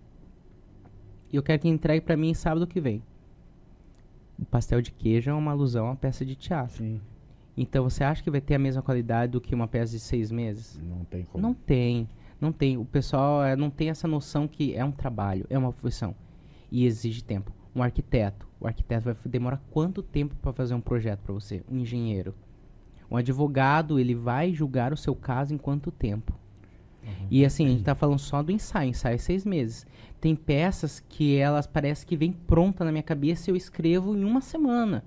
Vem a inspiração, eu vou lá hum, e escrevo. Mas tem peças que nem a peça é uma peça que o nome da peça é Encenação, que eu escrevi. Que é uma peça de metateatro, que quebra a quarta parede, que é uma peça dentro da peça de teatro. Os personagens são atores que interpretam uma outra peça e assim vai indo. Caramba. É, louco, louco, maluco. É, eu comecei a escrever ela em 2015. Eu tinha a primeira versão. Não estava completa. É, e todo ano eu ia lá mexer um pouquinho. Ela ficou pronta ano passado. Caramba. Levei sete anos para escrever essa peça. Até eu sentir que ela estava pronta para ser mostrada para o público. E assim, modéstia à parte, Ficou foi top. muito massa. Valeu, ótima. valeu a pena todo o tempo. Nossa senhora. Tem peças. O Padre o Bêbado eu levei, eu acho que uns três meses pra escrever. O Padre o Bêbado. Aí a história de todas as histórias também, mais ou menos isso. O. O Vício do Velho, que é uma peça que eu gostei muito de escrever, mas quando eu estrei foi horrível, foi péssimo. Foi a pior peça que eu estrei, que eu É dirigi mesmo, na é? minha vida. Nossa senhora, deu tudo errado. eu levei uns seis meses pra escrever. Eu falei, meu, essa é minha obra-prima. Uma tragicomédia. Gente do céu, nunca foi teve uma tragicomédia no litoral. Eu vou bombar. Só que era uma equipe muito grande, só elenco era 12 pessoas. Caramba. É pedir pra dar errado, né? E assim, não era um elenco todo profissional. Na verdade, a maioria não era profissional. Gente, como pode ter dando, dando é tão- errado assim? Ator que, que chegou no dia assim e esqueceu o texto. Ator que chegou lá, deu piti porque não queria usar o figurino, queria usar uma roupa que trouxe de casa. E a gente tava em festival. Tu acha que tem que ser. Tem que ser redondinho, perfeito. Ei, pega um justa causa aí, não? Pega, Na claro hora. que pega. Ei, Não, e é aí, aí o que deixa, só deixa eu Vou adaptar o esse. texto agora. Não, aí assim, acabou o festival, aí a apresentação no festival, aí o jurado falou, nossa, o figurino tão bonito, o figurino tão bonito, mas aquele lá tá destoando. Ô, meu querido. O cara quebrou o trabalho que a figurinista fez, ela desenhou figurino por figurino, foi lá Ajustou, costurando tal. tudo, pra chegar no dia o cara falar, não vou usar esse figurino, vou usar o que eu levo de casa. Meu Deus. Nossa, quebrou a gente. Então você vai pra casa. Aí uma outra atriz que, que chegamos, assim, o transporte a gente deixou, a gente começou a montar o cenário, sumiu essa atriz. No dia da apresentação. Cadê ela? Meu Deus, cadê fulana? Cadê fulana? Cadê fulana? Assim, e era a apresentação, era relativamente perto da praia, assim, cadê ela? Cadê ela? Cadê ela? Aí faltando, tipo, 15 minutos pra apresentação, ela apareceu. Ela veio da praia. Bem-vinda, bem-vinda à praia. Caraca. Preciso falar nada, né? Meu Deus. E se você gosta, pode usar depois. Uhum. da apresentação. Se você gosta de usar qualquer coisa, se você gosta de usar crocs, usa depois. Uhum. Tá? Não na hora. Putz, que, que coisa. Aí ela improvisou muito em cena. A peça que tinha uma classificação indicativa 12 anos, Caramba, por causa bicho. de texto que ela deu, ações que ela fez, virou 16 anos. Caraca. Isso quebrou muito a peça. Nossa, mano. Isso quebrou demais. Assim, é, eu, depois da apresentação eu queria fazer um buraco e me enfiar no Eu buraco. imagino como, o que ela deve, como ela deve se comportar em cena, né? Porque é o meu nome. É tipo assim, pô. O é- trabalho jogado fora ali, Sim, dizer, né? nossa, foi um investimento de Que cenário, de- de figurino, responsabilidade, transporte, foi mais de 5 mil reais Meu Deus. jogado no lixo. E Teve fora- zero e- de retorno. Vamos dizer, e fora o, o- o- ali a despesa que tinha trabalho. física, é a- ali o trabalho de tempo, né? Que eu acho que é o mais caro ali de vocês é o tempo pra vocês fazerem, não sei o quê. Uhum. Imagine que, que, que situação. Sim. Desculpa. Não, não, Não. pode ir aqui. Aqui, Ninguém- é, é, aqui é pode falar. É pra comer. É pra comer. Ei, mano. Você não tá comendo, mano? Não, eu tô aqui, mas eu tô de olho na, na esfirrinha ali, ah, ó. na esfirrinha? Meu Como? Deus. Pá, pá, deixa eu... Você Como, alcança? como, alcança? Deixa eu pegar Mas um assim, também. foi uma situação assim que, que me balançou muito na época. Eu falei, meu Deus, eu só posso contar comigo, será? Aí eu, tava, eu fiquei muito triste, assim. Aí eu juntei o grupo. Aí a gente teve uma conversa muito séria. Lágrimas. E a gente, tipo, dispensou metade do grupo. Caramba. Metade na época. E as pessoas que nunca mais fizeram teatro, aliás. Na verdade, acho que não eram, não estavam, pra não ter essa, não ter essa pegada, com certeza não. Não, tem gente que tá lá pra bonito, pra chamar atenção. Pra modinha, não? Hã? Pra modinha, será? É, não, pra Pô. aparecer, porque assim, tem ainda muito estigma que, nossa, teatro é famoso. Nossa, teatro assim é celebridade.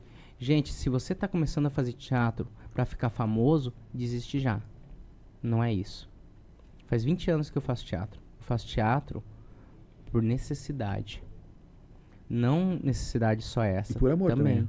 Mas a necessidade física. Se eu parar de fazer teatro, eu morro. Fernanda Montenegro não fui eu, eu juro, assim. Caiu um negócio ali, ali, o, o fantasma. Ah, né, o pessoal já acha, ah, seu bom papo quer ser assombrado. É, É, até parafraseando, a Fernanda Montenegro, ela dá um, tem um discurso que perguntam assim, sempre que um, um iniciante no teatro pergunta pra ela, pergunta, ai, é, como que eu faço pra começar a fazer teatro? Você sempre tem esse papo, né? Uhum. Aí ela fala assim, assim, desista. desista, vai fazer outra coisa, vai procurar outra Imagina. coisa pra fazer Montenegro, vai experimentar, desista. Aí ela completa assim: Mas se a tua inquietude for tão grande, se você sofrer, se você adoecer, se você ficar desgostoso da vida porque parou de fazer teatro, então persista. Fazer teatro é resistência. fazer teatro é você ter responsabilidade e entender que é uma profissão. Eu tô há 20 anos no mercado. Eu não apareço na televisão.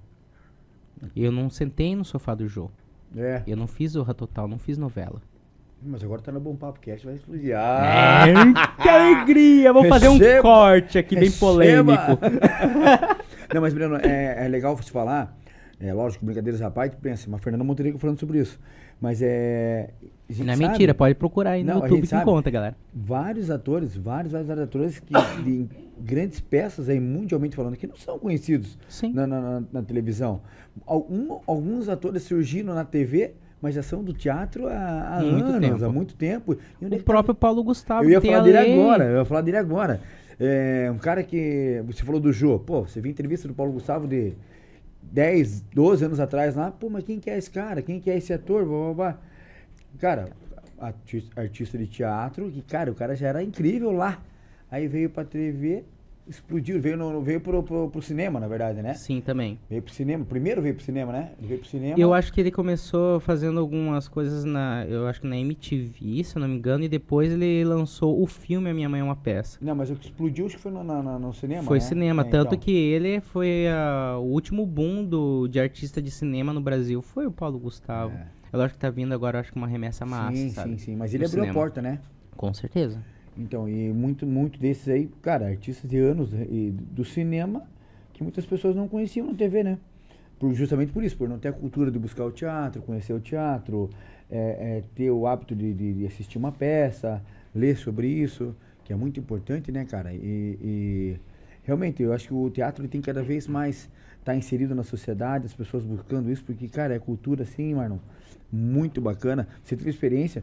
Nós fomos na abertura de- do Festival de, de- de Teatro de Curitiba, fomos convidados lá, até na pessoa do nosso grande amigo Max, e fomos assistir uma peça que eu não vou lembrar o, o, o, o, tema dela agora, mas enfim. Era alguma era Não era Shakespeare? É Shakespeare, cara. Não. Shakespeare apresentado por um grupo, todos, todos do elenco, era com a- é, a- a- atores, tá? Todos profissionais, óbvio, com síndrome de Down. Cara, eles são.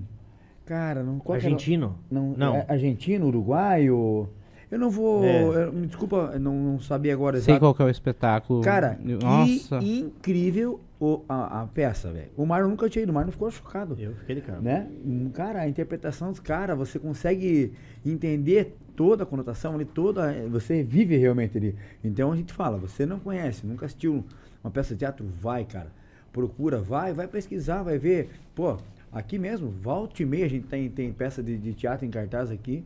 Bom, o Breno tá aqui, a, a, a, a, a companhia mesmo tem muita coisa que vai poder estar divulgando, né? Ainda mais pro pessoal, para o pessoal estar descobrindo, tá ainda mais próximo do, do teatro, que realmente vale muito a pena, cara.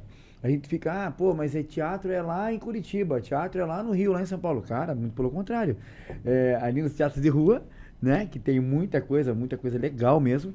Os teatros, o- os, o- os espetáculos de teatro nos teatros mesmo é muito legal, muito bacana. Acho que a gente recomenda que, que vá conhecer, porque vale a pena mesmo, né, mano? Vale muito a pena. E eu fiquei encantado, porque é, ali o, o Guaíra, né? Em Sim. Curitiba é sensacional, né? A estrutura, cara, é alto, assim, tem um- é muito diferente, né? Você que não Três conhece. palcos. Sensacional. A gente ficou lá no andar de cima lá, né? Foi, no foi último no- andar lá. No segundo, foi no segundo. Ah, no segundo? No segundo. no Cara, segundo. você via assim, Lindo, é, né? é muito legal. É, um, é uma experiência. Quem nunca foi num teatro, que eu acho que muita gente nunca, nunca entrou num teatro, cara. É, ter essa sensação Não é tem o legal. costume, né? É, ter costume. Não teve incentivo na escola, da família, dos amigos.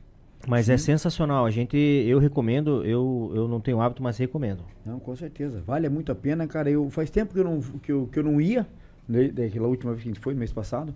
É, mas, cara, uma riqueza cultural, assim, cara, que realmente te agrega em muito, sabe, na tua vida. Você vale a pena você.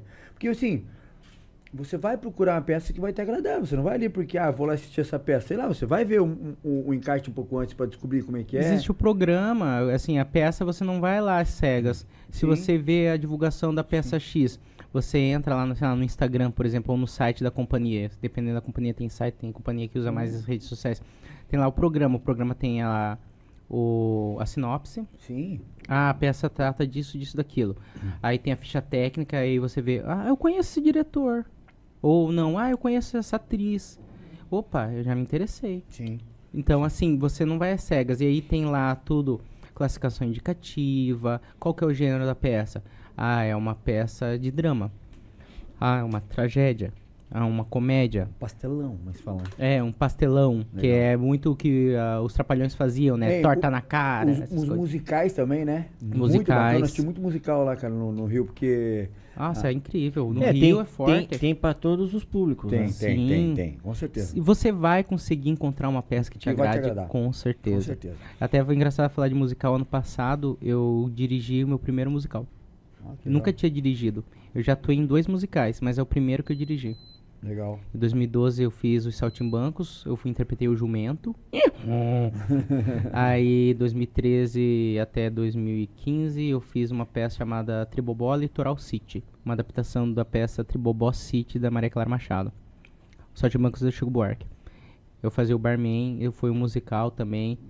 Eu sempre a música sempre eu tive um certo medo do cantar, assim, um trauma de infância. Hoje em dia eu sou um fanfarrão. Vou cantar mal, mas eu vou cantar. Sim. Não vou deixar de cantar porque eu não Sim, sou sim. um, Um músico. Pavarotti. Fígaro! Não, não, vou, não vou, vou brincar. Eu vou, vou interpretar, vou fazer esse rolê. Vai aproveitar ali o momento. Sim, ano passado eu e era e foi autoral. Eu tinha a peça chamada Brinquedos de Lúcia, é, que se passava dentro de uma caixa de brinquedos. Legal. Lúcia é a criança que não aparecia. Era uma alusão a Deus na peça. Aí, no, eram estudantes, primeira vez que eles estavam fazendo teatro. Tudo adolescente, nunca tinha fizeram- feito teatro. Só que nesse grupo tinha muita gente que cantava, tinha gente que tocava violão. O Gustavo, o meu aluno, o Gustavo Barreto, toca Fera. muito, canta muito. Ele, aí eu vi o potencial na galera, porque assim, é muito perfil. Se eu vejo que aquele, aquela, aquela turma de oficina tem esse perfil, eu vou nesse perfil. Aí eu falei, vou me desafiar a dirigir um musical. Aí, além do texto, eu comecei a fazer umas dinâmicas. Pessoal, vamos escrever cada uma poesia sobre o seu personagem? Beleza, aí foi escrevendo. Aí fomos ajustando, eu fui ajustando. Ah, isso aqui não cabe, isso aqui cabe. Aí o Gustavo Barreto, que é, meu, que é meu aluno, ele arranjou todas as músicas. Então, uma peça 100% autoral. Tanto música, quanto texto, interpretação, coreografia. Show. E nossa, a gente colocou o, o- a plateia pra chorar. Que legal. Porque foi muito lindo. Eu mesmo, bobão, eu, eu, sou, eu sou chorão pra caramba. Eu conheço o texto, eu escrevi o texto, eu assisti todos os ensaios e eu chorei na estreia. Aí é onde que você comenta, que nem você comentou, que a- a- às vezes você tem, você tem que comprar a peça, né? Você tem, Pagar você tem que gostar. autorais. Não, não. Ah, entendi, entendi. Por isso que, por isso que passa, é, é, é, é, tipo, é verdadeira, né? Fé cênica. Sim. Isso, então assim, é pra você, se você sente essa emoção, automaticamente vai passar pro público, né? Com certeza, com certeza. Uhum. Eu quero aproveitar agora aqui, até porque pro, pro Breno poder comer alguma coisa, mano, que, pô, por favor, isso aqui é pra você, meu irmão. É. Pra você e pra, Pra você. mim, Com licença. Pra mim. É, Traz pro- uma sacolinha que eu vou levar. não. proble- problema é pra mim também, né? Não, não, pra, pra- nós dois, não, né? com certeza, com certeza. É Nós. companhia pra Aí, aí, ó.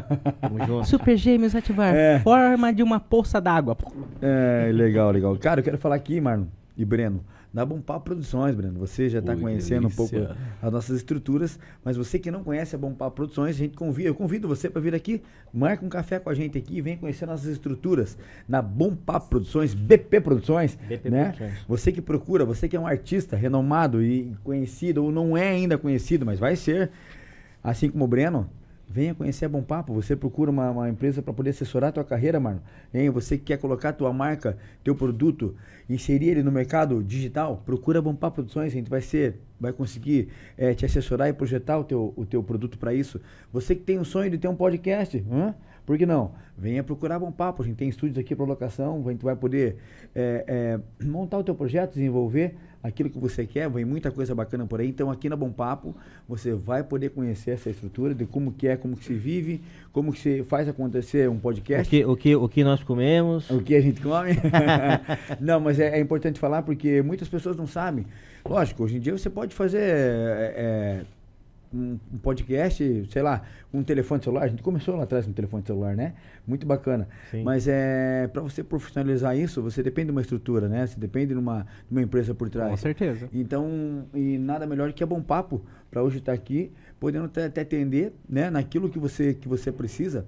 Pô, eu tenho vontade de ser um influenciador digital, ou então eu sou influenciador digital, mas eu preciso de uma estrutura, de uma, de uma produção. Cara, vem falar com a gente, vem falar com a gente, que a gente vai poder muito bem te assessorar, a gente tem todo o corpo jurídico aqui, tem a produção que vai poder te ajudar a seguir nesse caminho, né? Você que procura foto agora, mês dos namorados, mês que vem, mano, pô, quero fazer fotos com a, com a esposa, com o namorado, né? Cara, a gente tá numa campanha agora aqui com um pacote é, bem bacana de fotos pro Dia dos Namorados, vai ser bem legal, bem bacana. Eu vou fazer a minha com a esposa, bem legal. Então, é muito bacana, procura Bom Papo. Quero fazer um vídeo, quero fazer um jingle, alguma coisa. Cara, entra em contato com Bom Papo, que a gente tem uma cartela de muita coisa que a gente vai poder te atender, com certeza, e te inserir no mercado digital, que hoje em dia, Breno, você sabe muito bem disso, o mercado digital ele tá lá na frente, e se você não, não procurar estar nele, né, Marlon? Você com certeza vai ficar para trás. Com certeza. Então, entre em contato com a Bom Papo pelo Facebook, pelo Instagram, é, no próprio, na, na própria tela, acho que tem o telefone da Bom Papo lá, não. Se não tiver, entra no Facebook, no Instagram, que vai estar o telefone lá, tá? Que vai ser muito fácil você encontrar e, e, e entrar em contato com a gente aqui, tá? Eu quero também falar, Marlon, de quem nada mais nada menos que Sínios, especialidades odontológicas, hã? Não, sorriso, Marlon? Pô, tá ficando, É. tá ficando bonito, hein? Ah, tá, ficando, tá, tá dando um tapa, né? Ei, tá ficando legal pra caramba. Você que procura um tratamento diferenciado pro teu sorriso, pra tua saúde bucal, né? Porque, pô, o, o, o sorriso da gente é o nosso cartão de visita, né, Breno? Então, cara, procura uma empresa capacitada, uma empresa que tem profissionais de muito conhecimento e equipamentos de alta tecnologia, como é a Sínios. Então, Sínios, especialidades odontológicas, e eles que você não vai lá simplesmente tratar um dente, né, Marno? Realmente eles vão lá, eles vão tratar a tua saúde bucal por inteiro, vão fazer todo um projeto de como de como tratar o teu, o teu, o teu problema e com certeza vai, vai atender eh, o teu objetivo ali Leva- que- levantar a tua autoestima. com certeza, com certeza. Então, você que procura um tratamento bacana, procura Cílios, na pessoa do Dr. Rafael, doutora Monique, doutor Bruno, um abração para eles. Cílios, que está ali na Avenida Júlia da Costa, eles têm estacionamento próprio, bem ali, quase em frente ao antigo Pão Caseiro. Então, procura a Cílios, que os caras são fera, fera, fera demais. E também falar de amanhã, domingão, que é almoçar onde, mano? Fala pra mim. Chicken House. Ô, Chicken House, hein? O famoso Chicken House. Esse é bom demais, cara. Então, o Chicken House amanhã, domingão, atendendo apenas a loja da Rock Vernalha, tá? Rock Vernalha 797, a gente vai estar lá, vai ser um prazer eu te atender, você e tua família. Loja 1 e na loja 2, na Avenida Gabriel de Lara, 1051, tá muito fácil acesso também ali. Chicken House é a pegada amanhã, domingão, almoçar com a família. Não, eu não vou, não vou poder sair almoçar. Quero buscar alguma coisa pra comer. Cara, o cardápio de amanhã vai estar top, Marlon. As minhas passaram pra mim aqui, não vou poder falar porque eu quero, eu quero gostar da tua curiosidade pra sei lá amanhã eh, experimentar o cardápio do domingo que vai estar muito bacana. Então, Chicken House é a pedida pra amanhã. E outra coisa, Marlon, cara, a gente tava conversando essa semana agora sobre importação. Trazer um produto. Pô, esse boné que você tá usando aí, legal, esse boné, esse relógio que você usa aí, vamos trazer pra cá. Como a gente agora vai começar a criar nossos produtos, né? Camiseta, boné, produtos em si. Cara, eu preciso trazer algum produto, Breno. Você, que é um artista, cara, eu preciso trazer um- algum produto lá de fora.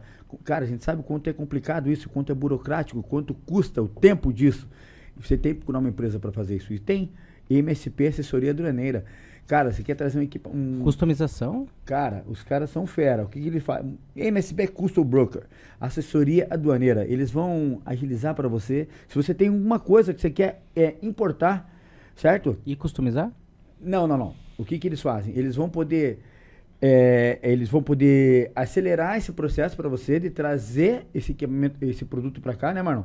Me ajuda aí. É o trâmite, Nossa, é, o trâmite é o trâmite de importação, né? Porque tem todo um trâmite, né? Então, assim, é, trazer qualquer tipo de produto que seja legal, Legal, isso que eu ia falar. tanto que pode ser com a tua marca, pode ser ou, ou, ou sem a marca mesmo, diretamente do fabricante, mas você consegue ah, hoje no mercado ser mais competitivo.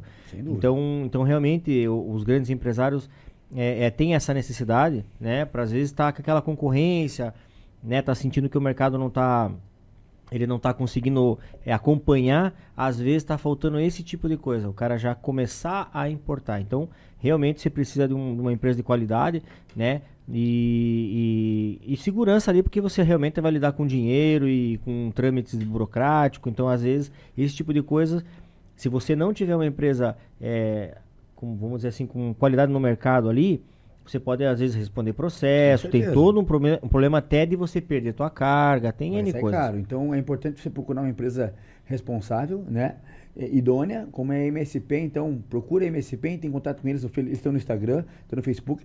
Eu falo da MSP com muita é, é, responsabilidade e confiança, porque está na pessoa do nosso sócio, Michel Pfeiffer, ele que é, é a terceira, Ah, a terceira cabeça aqui, está lá em São Paulo hoje, mas é uma empresa muito incrível, muito bacana. O Michel já está há anos nesse mercado, com certeza ele vai poder representar muito bem você, MSP Assessoria Aduaneira, galera. Em- em- e assim, só ressaltando que agora e, e palestrando agora. Não, o homem tá palestrando, cara. Agora- Ele palestra em muito lugar. É. Parabéns, Michel. Sabe que eu, eu falei com ele é, é, pe- pessoalmente, mas fiquei muito orgulhoso, cara, em ver a, a- a palestra que ele deu aqui em Paranaguá, na escola que ele estudou, né? Sim. É, sobre comércio exterior e vi também lá em São Paulo agora. Essa semana deu uma outra palestra, meu irmão. Parabéns, acho que é isso aí mesmo. Você está no caminho certo.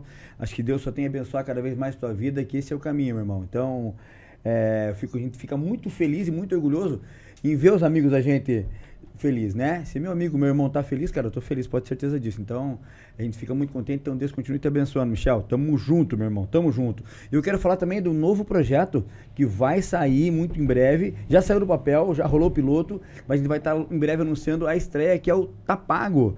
Conhece o Tapago ou não? Canal do no YouTube do Tapago.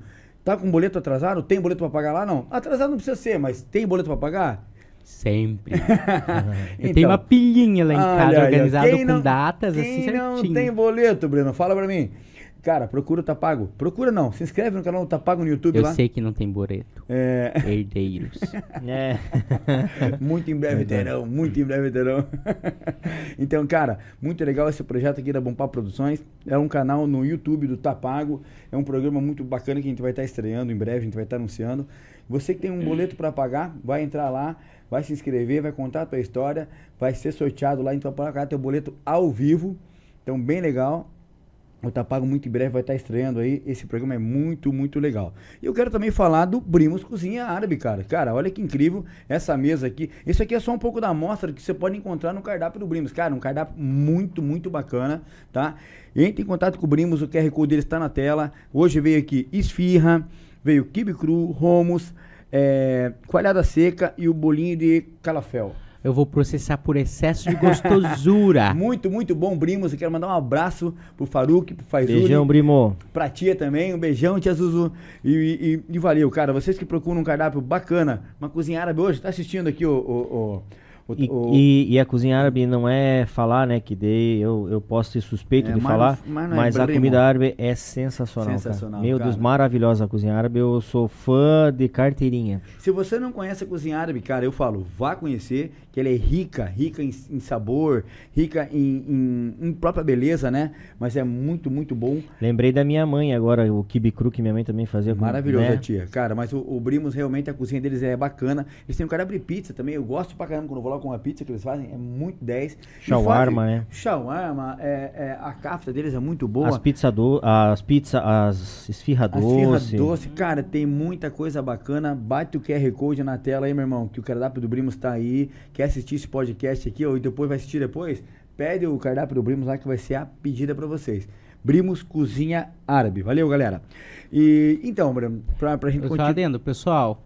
Contratem os serviços, compre os produtos dos apoiadores, assim incentiva eles a continuarem apoiando, patrocinando assim iniciativas assim audiovisuais, iniciativas culturais. E lembrem quando vocês forem nesses lugares aí que estão apoiando, tantos apoiadores, eu fico muito feliz de ver vários apoiadores apoiando uma iniciativa assim audiovisual.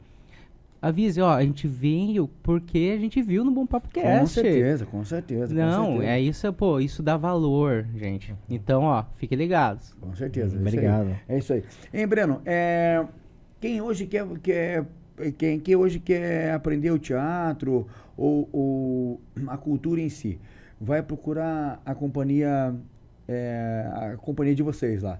O que, que pode encontrar, cara? O que, como é que faz? Como é que, qual que é o caminho?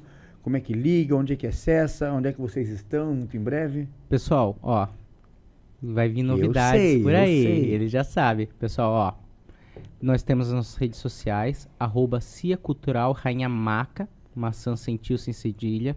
Nós temos o nosso telefone, que é 41 998 967300. Repita. Repetindo, 41 998 967300. E nós temos nosso e-mail, que é ciarainhamaca.gmail.com. E em breve, em junho, nós estaremos com sede nova aqui no centro de Paranaguá, junto, anexo ao Bom Papo Produções, pessoal. Aê. Então, a partir de junho, nós teremos uma sede no centro para receber os nossos apoiadores, os nossos clientes aqui no centro, para a gente conversar.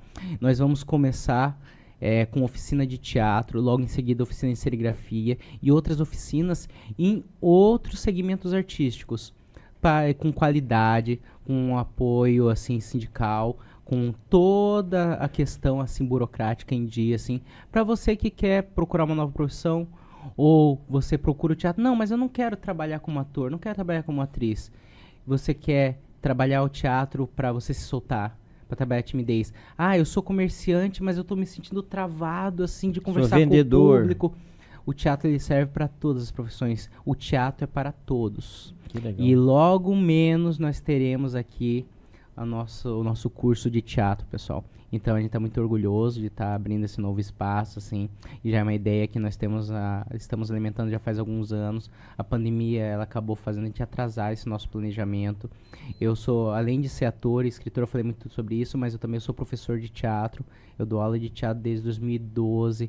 Já dei aula em praticamente todos os municípios aqui do litoral. Dei curso em Curitiba também, já dei oficina em Santa Catarina, em São Paulo.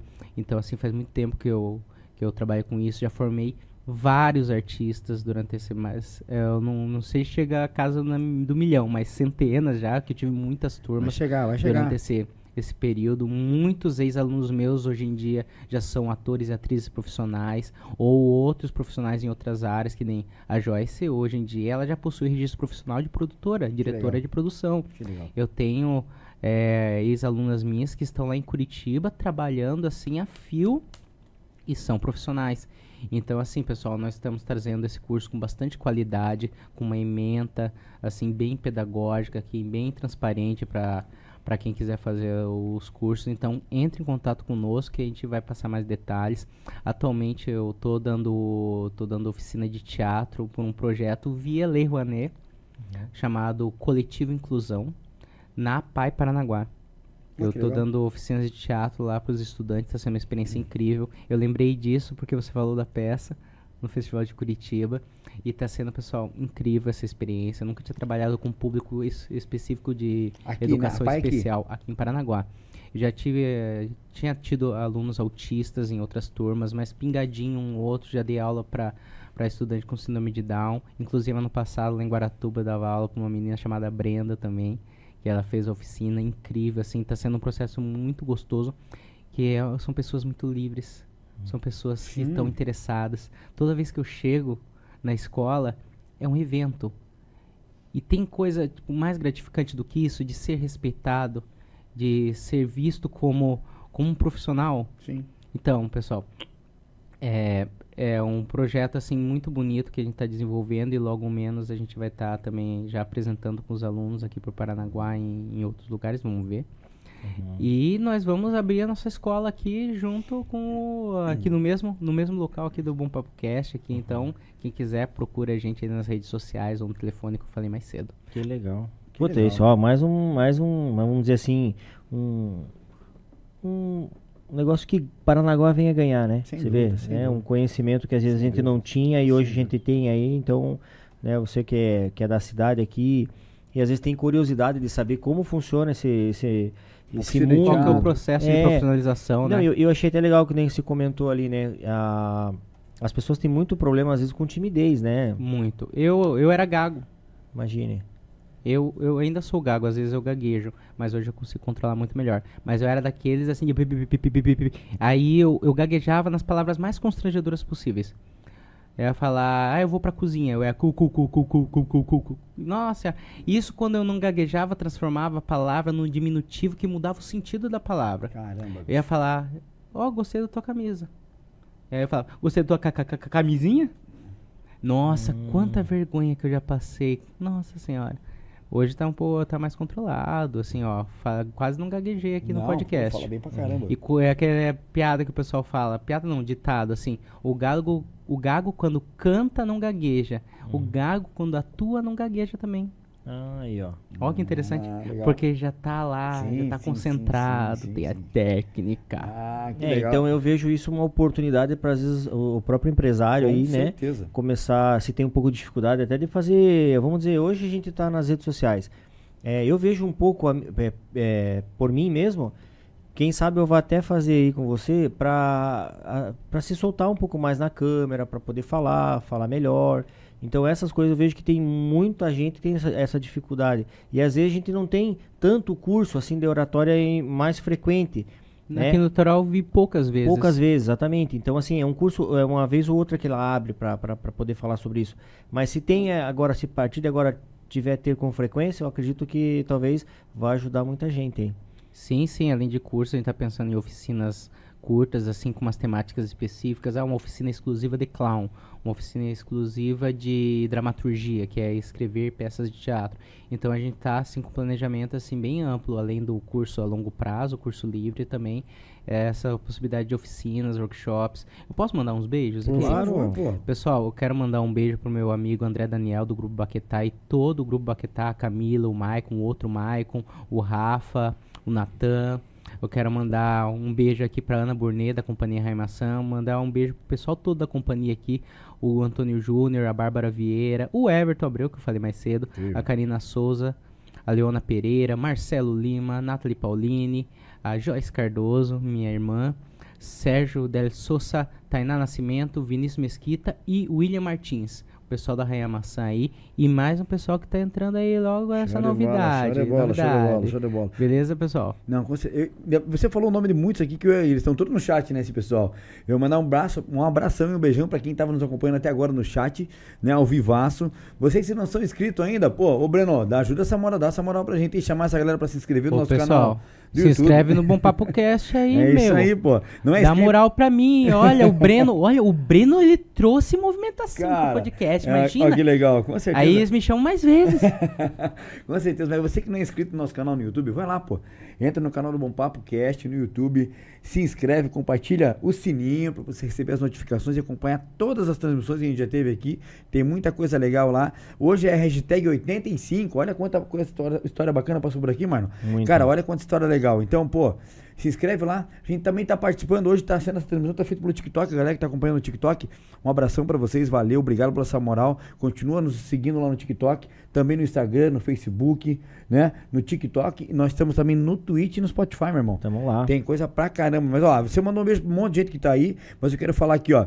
Eu quero mandar um abraço pra a galera que tá lá desde cedo, cara. Não vou poder falar o nome de todo mundo, me desculpem. Mas a Jussara Guarnieri, boa noite. Você falou do André, você falou da Leona. É, a Joyce Cardoso. Quem mais aqui? A Gabriele Benevides, a Milena Lima, a Gabriela Benevides, é, também a Gabriela Lima, um beijo pra vocês. Matheus Faria, Matheus Freitas, a Mariana Cristina, Sérgio Roberto Souza, grande artista. Abraço, meu querido Breno. Paulo Fernando Silva, boa noite, minha joia. É, comunicador João Ricardo Muramura, um abraço pra você, cara. Ele fala Aí, aqui, ó, Joãozinho. O Joãozinho já fez uma ponta na Rainha Maçã. Não, ele é fera. Ele fala aqui, ó. Breno Berdan acreditou no meu talento e me deixou estrear em sua peça O Padre o Bêbado. Grande, grande. Ele fez o coroinha. Ah, legal, legal. Muita gente boa ele, cara. Grande amigo e pessoa e ator, ele fala. É, cara, muita gente aqui no, acompanhando no chat. Um abração pra todo mundo. A Mariana Cristina do Amaral fala aqui, ó. Breno é um fera, excelente artista e incentivador. Sou escritor e desde o começo, quando decidi que seria profissional, tive o apoio e incentivo, além de dicas valiosas de quem está no mercado há anos. Olha que legal. Mari, beijo pra você, beijo pro Matheus. Você sabe que vocês estão no meu coração, né? Axé. Show de bola. André Henrique, meu professor de teatro, é incrível, merece o mundo, com certeza. É, Senhor Mistória, orgulho meu professor. Conhece não? Senhor Mistória, SR Mistória. Ah, eles Salve, colocam os Gustavo. hashtags aí. Ah, ele colocou. Salve, professor Gustavo no violão aqui. Foi o que você Ó, falou o dele. Gustavo Barreto que que que ele legal, que acompanhou. legal. Gabriela Torta, um beijão, meus amigos. Um beijão pra você também, Gabi. Um beijão mesmo. É, a Heloísa Ferrari, continue crescendo e fazendo seu nome, Breno. Estarei presente Outra aqui. irmãzona, irmãzona, assim. Legal. Torcendo pelo seu sucesso, meu irmãozinho. É, Ari Belo. É, Cara, uma galera, uma galera acompanhando a gente aqui. Walter, Gosta Walter Gonçalves, um abração pra você, Walter. É, a Heloísa Ferrari colocou a hashtag assim, volta o padre e o bêbado. Volta a peça o padre e o bêbado. Ah, a, a galera vive chamando de volta. Era engraçado. era Ah, o Me- Moreno FF tá aqui, ó. Esse é o nome dele. Orgulho, meu professor de teatro. Família Brinquedos de Lúcia. Olha aí, ó. Que legal. Que Ó, a galerinha, ai que Ah, legal. viu? A galera Eu não tava aparecer. acompanhando a live aqui no celular. Não, é a Bárbara Vieira de Souza.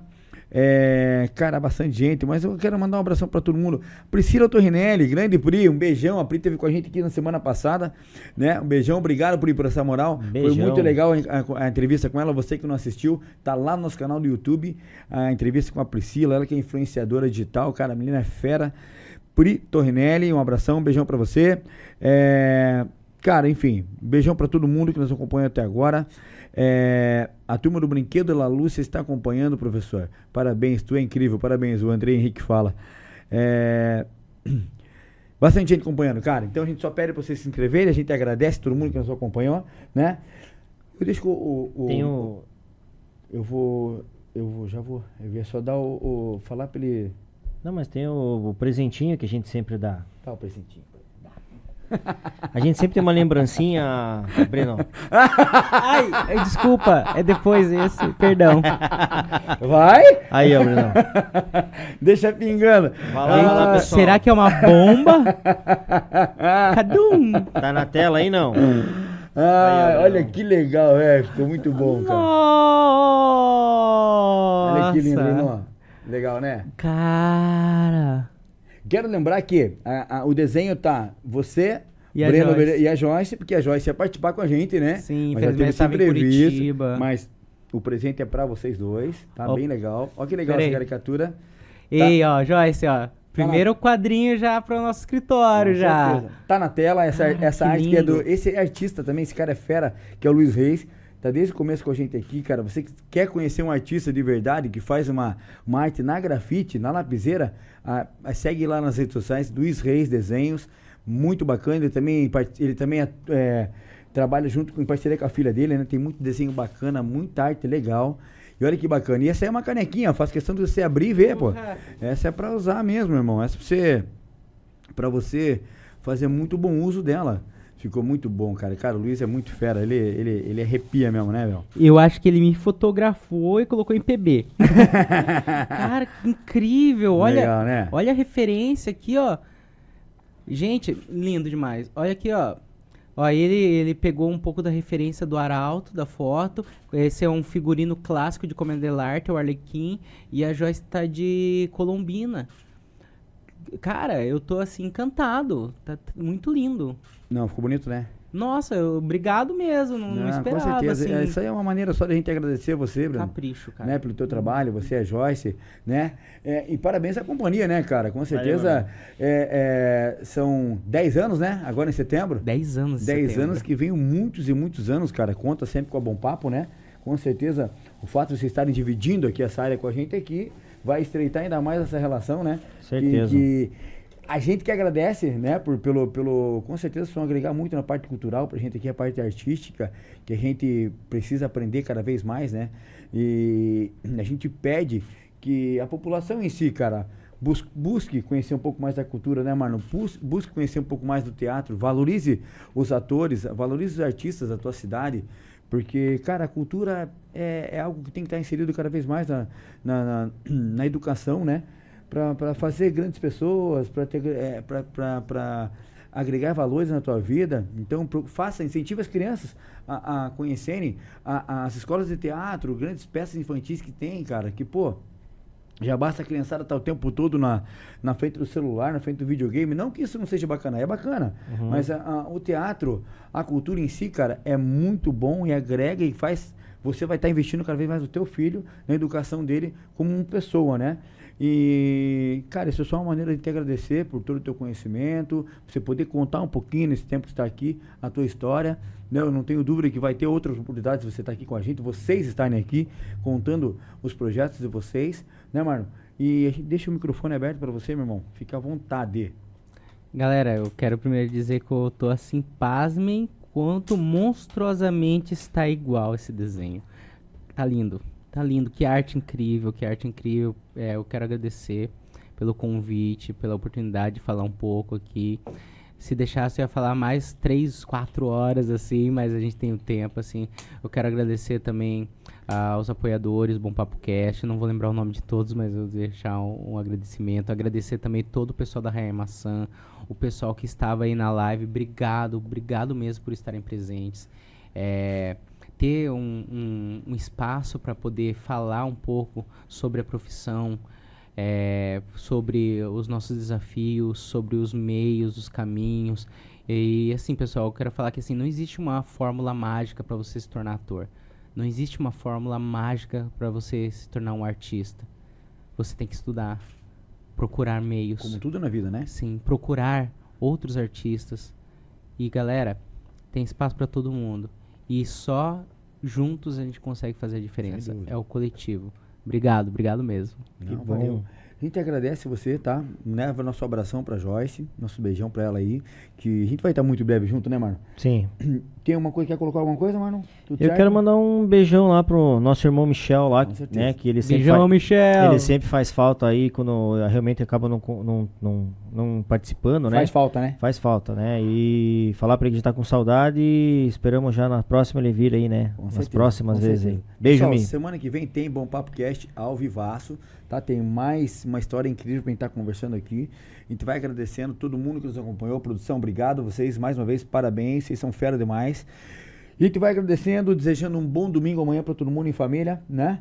Ó, tem não teve tempo para assistir essa transmissão, se inscreve no canal, né? Tem muita coisa legal. A gente vai estar anunciando os próximos projetos nossos aí no nosso canal do YouTube, também no Facebook, no TikTok, no Instagram. Pessoal que estava no TikTok aí, valeu, um abração, um beijão, bom domingo para todo mundo. E a gente fica, vai ficando por aqui. Valeu, galera. Abraço. Valeu, um abraço.